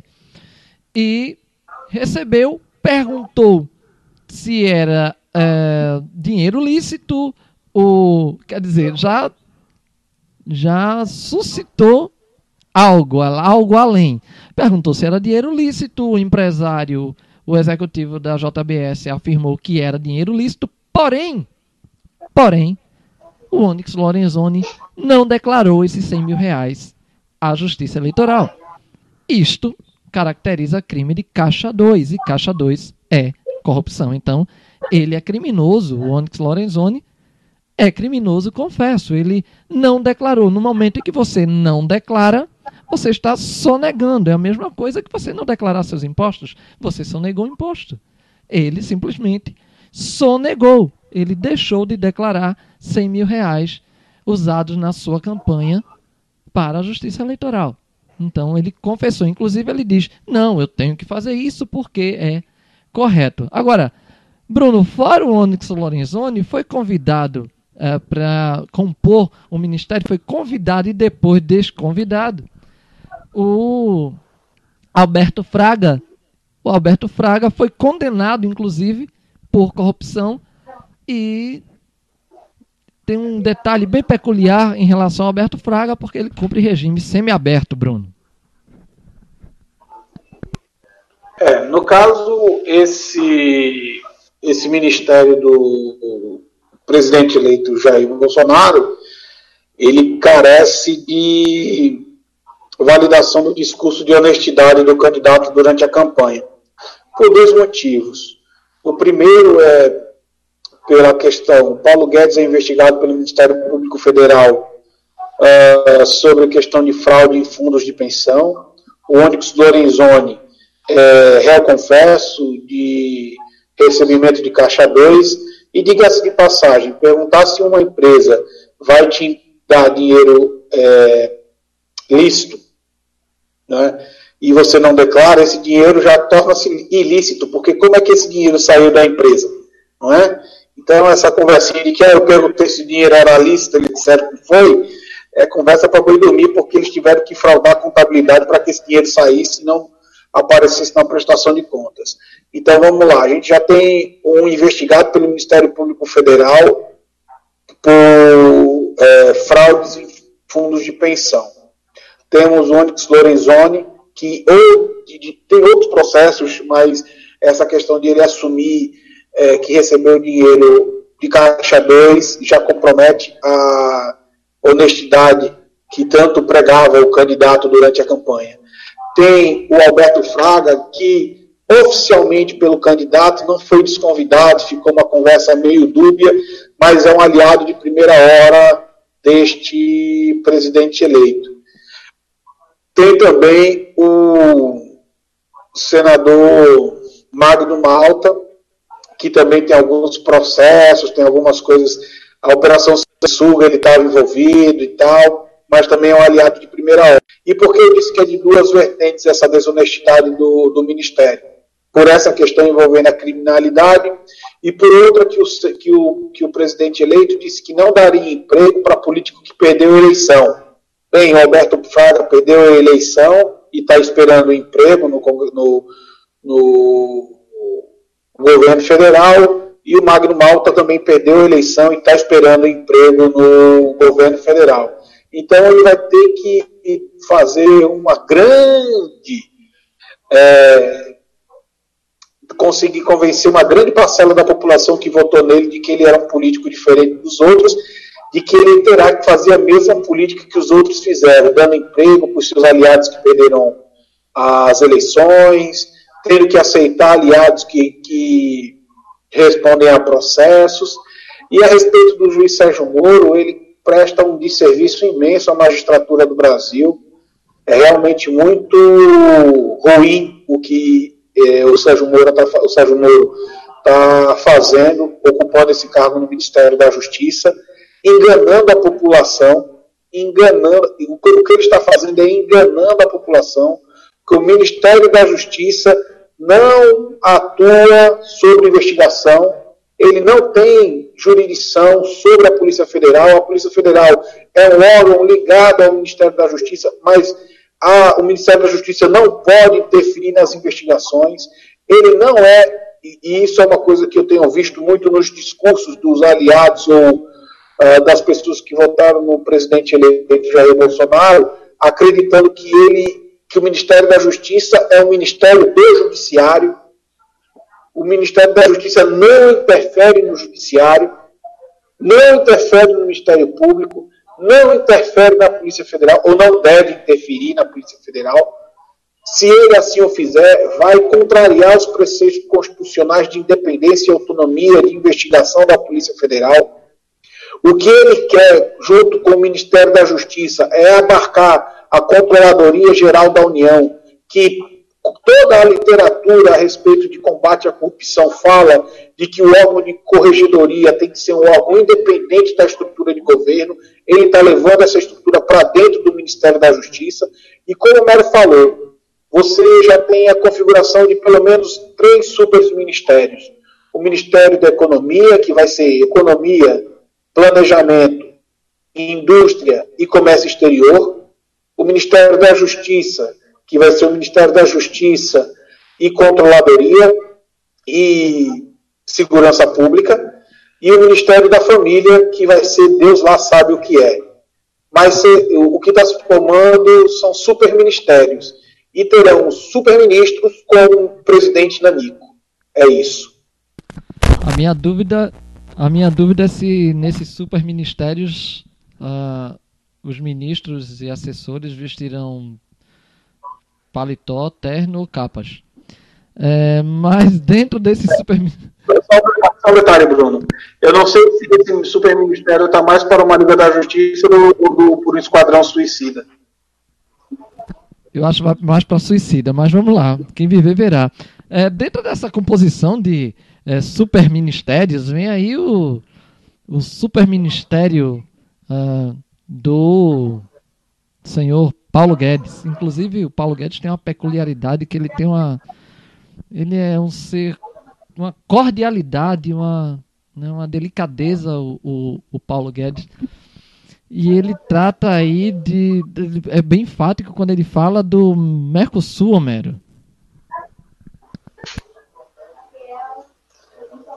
Verdade, Lira. É, nós tivemos aí a, logo depois das eleições, né, o Paulo Guedes foi ser entrevistado por um, uma série de repórteres, todos eles lá querendo ouvir a opinião do praticamente certo futuro super ministro da economia do então governo eleito Bolsonaro. E o Paulo Guedes demonstrou, né, todo o seu tato, toda a sua destreza política. Ele que será um ministro, faltou alguém dar um toque a ele de que ser ministro é isso, é ter que falar com o público, é ter que responder a perguntas, e nem sempre as perguntas são as que você gosta. Afinal de contas, repórter e jornalista está para fazer a pergunta que o jornalista acha por bem. Jornalista que faz a pergunta que o entrevistado quer, isso é entrevista. Isso é fake. O governo Bolsonaro, então, já estaria começando o seu próprio fake news com jornalistas que já devem receber de pronto as perguntas que deve fazer ao ministro e já terá as respostas prontas para as perguntas prontas. É, nessa entrevista que o, o Paulo Guedes deu a vários jornalistas, é, ele se irrita com uma das, das perguntas com uma das jornalistas e chega mesmo a dizer: sua pergunta está errada. Essa. É, é o entrevistado que agora diz o que vai ser perguntado. Então, o Paulo Guedes demonstra todo o seu tato e a sua destreza no meio político. E isso é muito ruim, porque, exceto se o governo Bolsonaro tender àquilo que a esquerda o acusa, de se tornar um governo realmente ditatorial, impositor, o Paulo Guedes vai ter certas dificuldades em uma comissão na Câmara dos Deputados para ouvir questionamentos é, e reclamações dos deputados eleitos, né, que vão sim se levantar com o dedo em risco e apontar para ele e dizer a ele poucas e boas. E o ministro, do ministro de Estado, ele tem que manter a, a linha, né?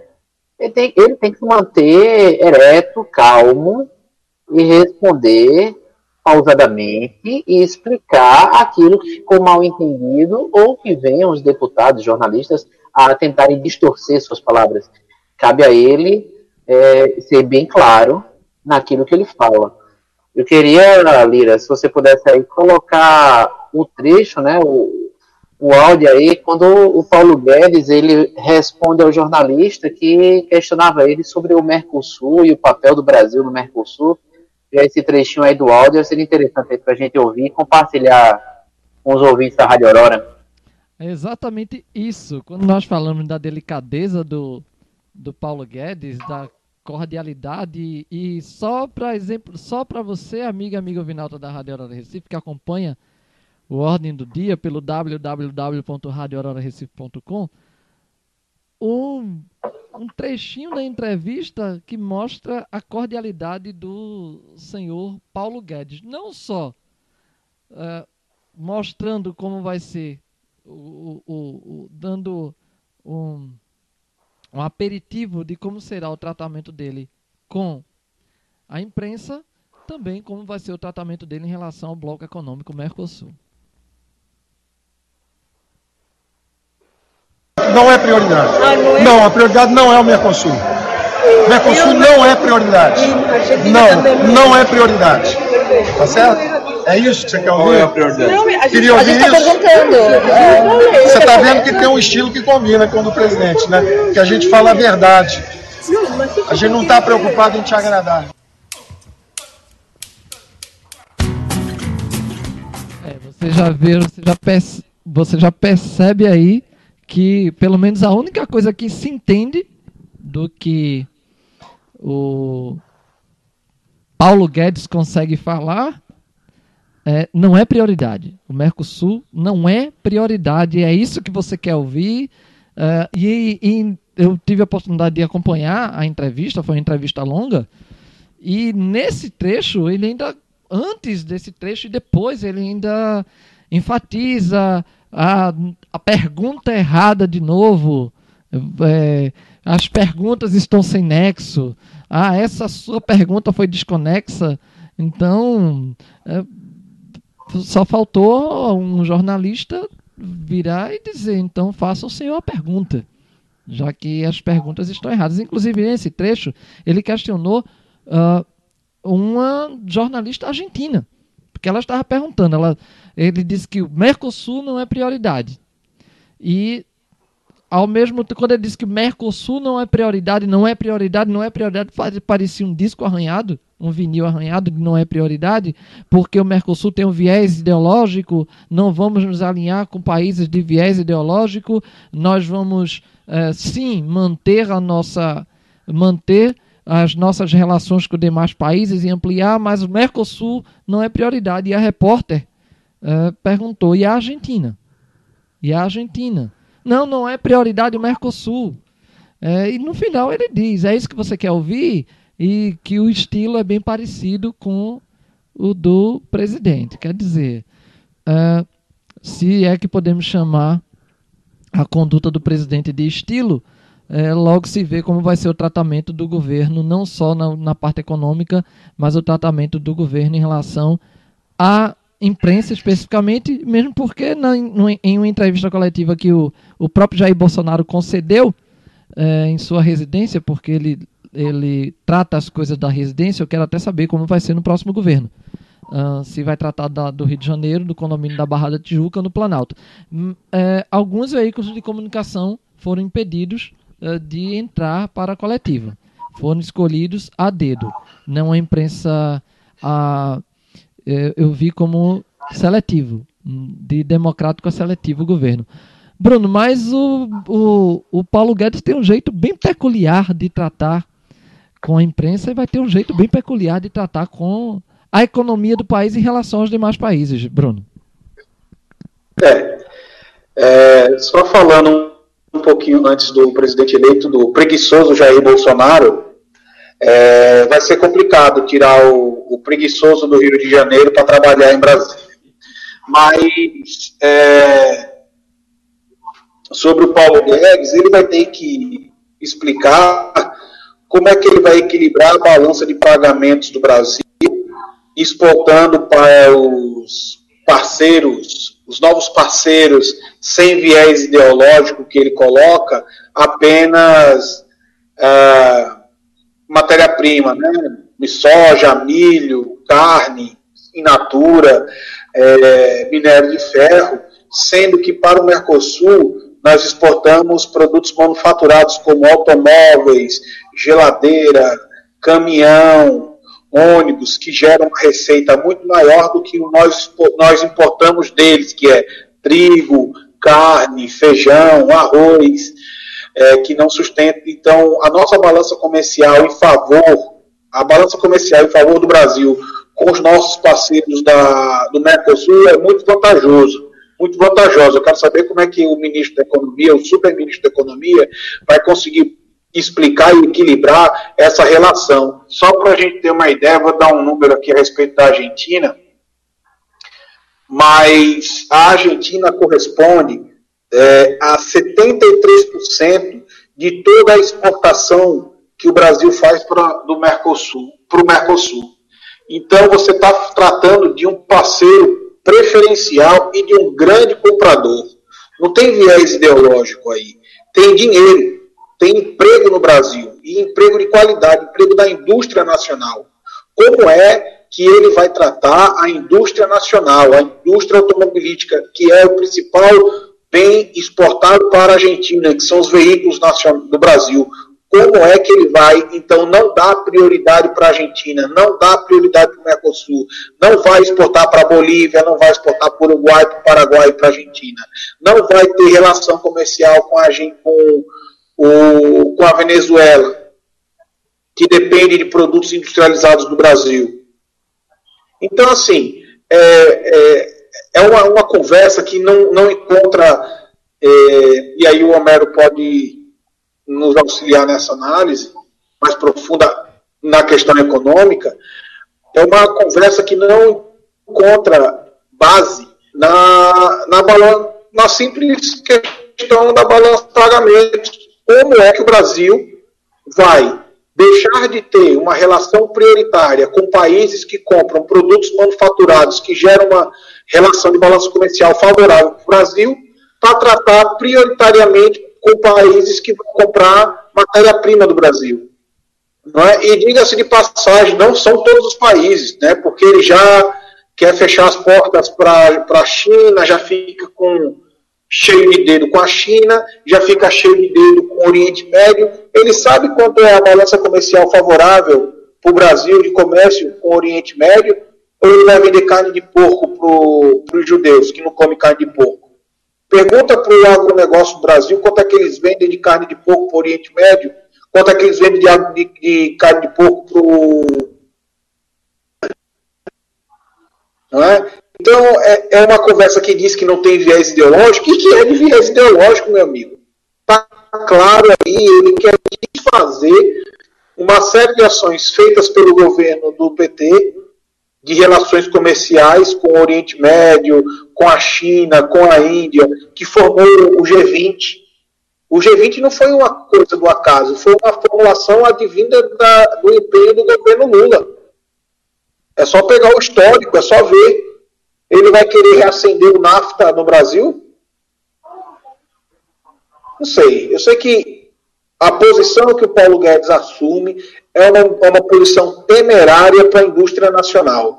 E ele abarcando dentro desse superministério a indústria e o comércio exterior é um perigo, porque vai comprometer severamente a indústria nacional. E fica de alerta aqui: a continuidade do acordo entre a Embraer e a Boeing é a entrega de uma das maiores empresas de tecnologia que ainda era nacional. A intenção dos, da Boeing é continuar, é, é fazer um desmonte da tecnologia nacional brasileira, tirando um player importante do mercado, que era a Embraer, roubando, e eu reafirmo, roubando, roubando a tecnologia que a gente tinha no nosso supercargueiro, no nosso que foi desenvolvido, o K-106, e que isso era uma joia da tecnologia aeronáutica brasileira e que vai ser entregue para a Boeing a preço de banana por causa desses entreguistas do governo eleito. É, eu tenho uma dúvida em relação a isso. Hoje é o dia de, hoje é a minha noite de lançar dúvidas. Eu quero a, a minha dúvida em relação uh, ao, ao Paulo Guedes, quando ele fala uh, que não vai não vai negociar com economias uh, de viés ideológico. um dos países mais interessados em comprar estatal quando a o, o futuro governo começar a vender estatal à torta e à direita é a China. E eu quero ver com o montante. A minha dúvida é: o montante de dinheiro que a China tem para jorrar na economia brasileira comprando estatais, se vai ligar esse o, o, futuro governo vai mesmo ligar para viés ideológico quando botar uma estatal à venda, a leilão e a China cobrir o preço, porque dinheiro a China tem. Dinheiro a China tem, nós sabemos que, que a economia chinesa tem dinheiro para jorrar aqui na, na, economia brasileira. Eu quero ver para onde vai esse viés, o combate ao viés ideológico, quando tiver estatal à venda e a China vir cobrir o valor. E ainda e dentro da, da dessa, da, da, composição dos ministérios, tem aí, essa semana foi anunciado o fim de, o possível fim do Ministério dos Esportes, o, o, o próprio Jair Bolsonaro já cogitou, depois o Onyx Lorenzoni disse que não, que ia continuar, Homero, a, a, e volta, volta, recua, avança, recua, avança nessa fusão do Ministério da Agricultura com o Ministério do Meio Ambiente. É, tem a possibilidade também é, a, o ensino superior migrar para o Ministério da Ciência e Tecnologia. É um, um um entendimento, para mim, um entendimento duvidoso da, da, da, dessa nova equipe ou desse futuro governo sobre composição de ministério e, e, as políticas específicas que tem em cada ministério, em cada pasta, e de repente tira, um tira uma, uma, um segmento, coloca em outro ministério, funde ministério, é uma confusão que tem gente que já não está mais entendendo, Homero. Bem, Lira, é, com relação a todo esse vai e vem do, da composição ministerial do Bolsonaro e da própria estrutura dos ministérios, que falam-se em torno de 15 ministérios que deveriam restar no governo dele, é, o presidente eleito ele vem com autonomia para fazer as reformas administrativas que ele achar por bem com o respaldo das urnas sejam a, as melhores ou piores as intenções, as práticas e ou os resultados de, dessas reformas, é, cabe a eles decidirem. O que é bastante criticável, eu acho que uma das coisas mais criticáveis que a gente pode ter com relação a esse vai e vem de fundo de agricultura com meio ambiente ou não, se o Ministério dos Esportes continua a existir, até agora não ouvi falar sobre o Ministério da Cultura, eu acho que é mais um que está na alça de mira de ser extinto. É que um governo que está há cerca de dois meses de assumir o comando do país, ele ainda não sabe o que vai fazer. Esse vai e vem de quem é ministro e quem não é, de se funde pasta ou não, se é mais adequado, quando o pessoal grita e volta atrás, e vai e vem, isso demonstra um governo que não, não tem um projeto para o Brasil. Um governo que não estava preparado para vencer. É claro que eles estavam no pleito para vencer, mas eles não estavam preparados para isso.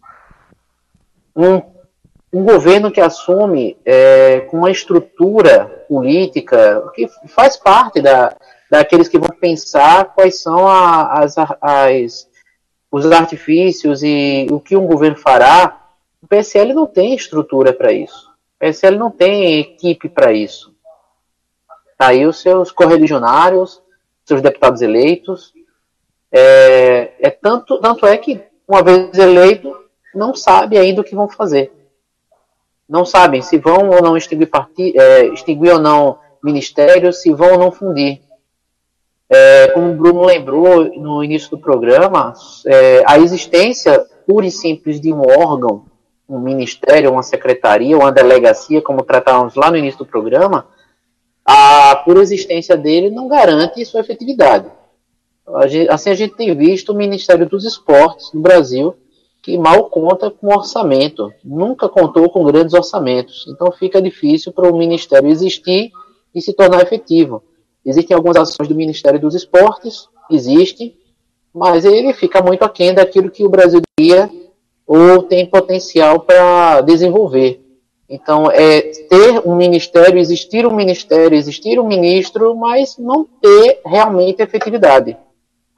Então, é, eu também sou um dos que acredito que o Ministério do Esporte podia muito bem estar junto com o Ministério da Educação, mas o mais criticável da minha parte é, neste ponto, o governo Bolsonaro ainda não sabe o que fará. Então, não há um plano estruturado daquilo que será o governo. Então, vai, vem se falar aí de reunir ministérios para criar menos ministérios, mas isso vai surtir efeito ou não? Não, não é a profusão de ministérios nem a simplificação deles. Ou agora, vim criar um Ministério da Família. Vai extinguir o Ministério das Cidades e vai criar o Ministério da Família. Ah, convenhamos, se é para fazer uma cagada dessa, uma cagada. Coloca logo o Alexandre Frota como ministro da Família. Ele tem um currículo bem adequado para ocupar a pasta. É um homem bem família, né? Ele tem demonstrado o quanto ele é família. E eu acho que eu vivi até hoje para ver aquele pessoal que votou no Bolsonaro, né, por suas crenças até religiosas, ver o ministro da família e ver o trabalho que ele tem feito em prol da família brasileira. Então, é, é a visão que eu tenho aí da, dessas reformas ministeriais do governo Bolsonaro. Ordem do dia chegando ao final. O Bruno ainda. O Bruno ainda quer falar, ainda vai falar, Bruno? É, só só uma, uma questão mais. É, eu deixo a pergunta que o Ciro Gomes fez lá em 2006 para o Rodrigo Constantino, é se essa redução de ministério dá bilhão. Eu quero saber se essa redução vai dar um bilhão. Um. Um bilhão de economia. Se der um bilhão de economia, um bilhão. Eu quero saber se vai dar. É isso aí. Quem viver verá. Um bilhão de economia. Eu, eu, lembrando que na entrevista na TV, o Rodrigo Constantino questionando o Ciro Gomes e de tanto questionamento terminou ele sendo questionado e não conseguiu responder. Ordem do dia finalizando mais um programa, mais uma Ordem do Dia na sua Rádio Aurora Recife, www.radioaurorarecife.com. Homero, boa noite, obrigado e até a próxima. Boa noite, Lira. Boa noite, Bruno Batista. Boa noite, ouvintes. Muita alegria estar participando com vocês aqui de mais um programa. E cada vez mais a interação do público está aumentando, nossos vários canais, aí YouTube, Twitter, Facebook, Instagram. E a gente vê que o programa está tá agradando. Boa noite para vocês, boa noite para todo mundo. Meu querido amigo Bruno Batista, boa noite, até a próxima. E a tendência aí é esperar, esperar e ver no que isso vai dar. Eu ainda fico com você na história do.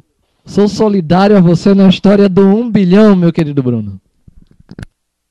É, obrigado, Homero, obrigado, Bruno, obrigado, ouvinte, é, espectadores e ouvinautas. É, é um prazer estar construindo esse espaço de debate aqui com vocês na Rádio Aurora.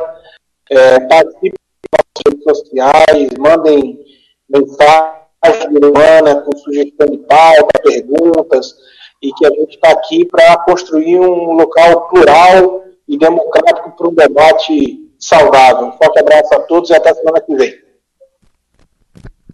Bruno Batista, Homero Barbalho, este que vos fala, Bruno Lira, nós mais uma vez agradecemos a você a paciência, a, a paciência, a audiência, você que nos acompanhou através uh, do www.radiohorarrecife.com, você que acompanhou uh, pelo YouTube, agora nós temos também o canal no YouTube, não só a Rádio Aurora Recife, você pode escutar o, o Ordem do Dia pelo www.radioaurorarecife.com e ao vivo também no YouTube. Ordem do Dia, Rádio Aurora Recife e acessando o canal da, do Ordem do Dia, você pode assistir o Ordem do Dia a qualquer momento, porque depois fica disponível no nosso canal no YouTube. A você, amiga e amiga ouvinalta da Rádio Aurora Recife, o nosso grande abraço, nosso agradecimento. Como nós aqui estamos na expectativa, vocês também fiquemos na expectativa sobre o futuro do país. Discuta política, esse é o Ordem do Dia, é o seu espaço de debate, é a política sem minhas palavras no Rádio Pernambucano, na Rádio Aurora Recife. Não esqueça, acesse os nossos canais, nossas redes sociais, Rádio Aurora Recife, facebook.com, desculpa, facebook.com barra Rádio Aurora Recife, no Instagram, arroba Rádio Aurora Recife Oficial, no Twitter, arroba Rádio Aurora Rec. O Ordem do Dia fica por aqui, mas continua nas redes sociais. Acessem nossas redes, acessem nossas postagens, coloque lá sua opinião, sua sugestão, sua pergunta. E nós voltamos no próximo sábado, às nove da noite, com mais um Ordem do Dia, a política sem meias palavras, no Rádio Pernambucano, reprise quarta-feira, às 20 horas. Um grande abraço, muito obrigado, uma boa noite e uma boa semana para todos. Ordem do dia, a política sem minhas palavras no Rádio Pernambucano, Rádio Horário Recife conectando você à informação e boa música.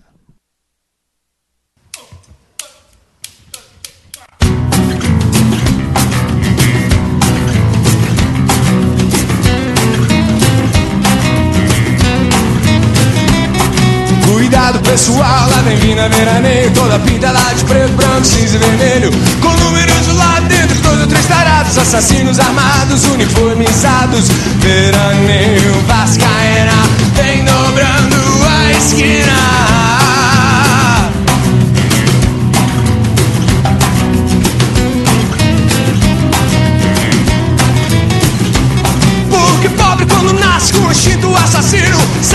Ser quando crescer desde menino. Nada pra roubar, mas não pra matar. Papai, eu quero ser policial quando eu crescer.